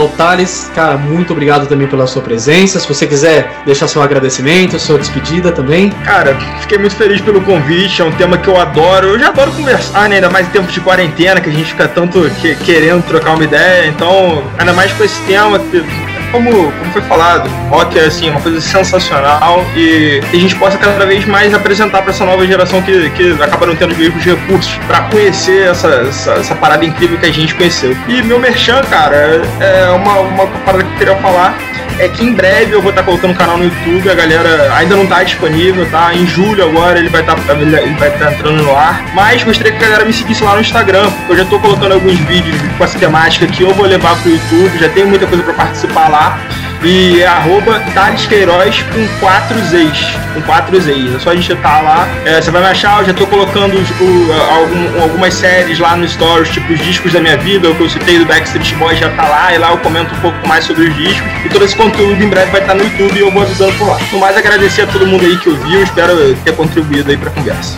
Bom, muito obrigado mesmo. Então, só lembrando o pessoal também de acessar o nosso site www.superherobrasil.com.br, dar uma conferida nas nossas redes sociais também, arroba Super Hero Brasil, tanto no Facebook quanto no Instagram. E claro, continuem ouvindo nosso podcast semanal, o Audio Hero, sempre baseado em puro achismo e teoria da conspiração. E é isso aí, gente. Muito obrigado por terem escutado a gente até agora. Continuem escutando o bom e velho rock and roll, sempre, claro.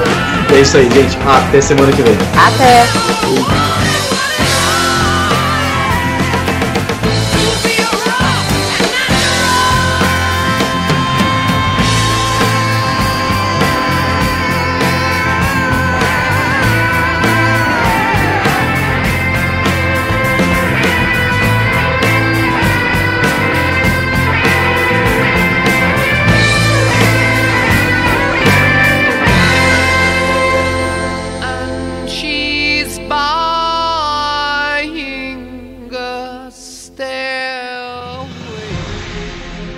Se você quiser ver mais conteúdo como esse aqui, é só você acessar as nossas redes sociais Super Hero Brasil, tanto no Facebook quanto no Instagram, e também dar uma olhada no nosso site superherobrasil.com.br. Dá uma passada lá, tenho certeza que você vai gostar muito.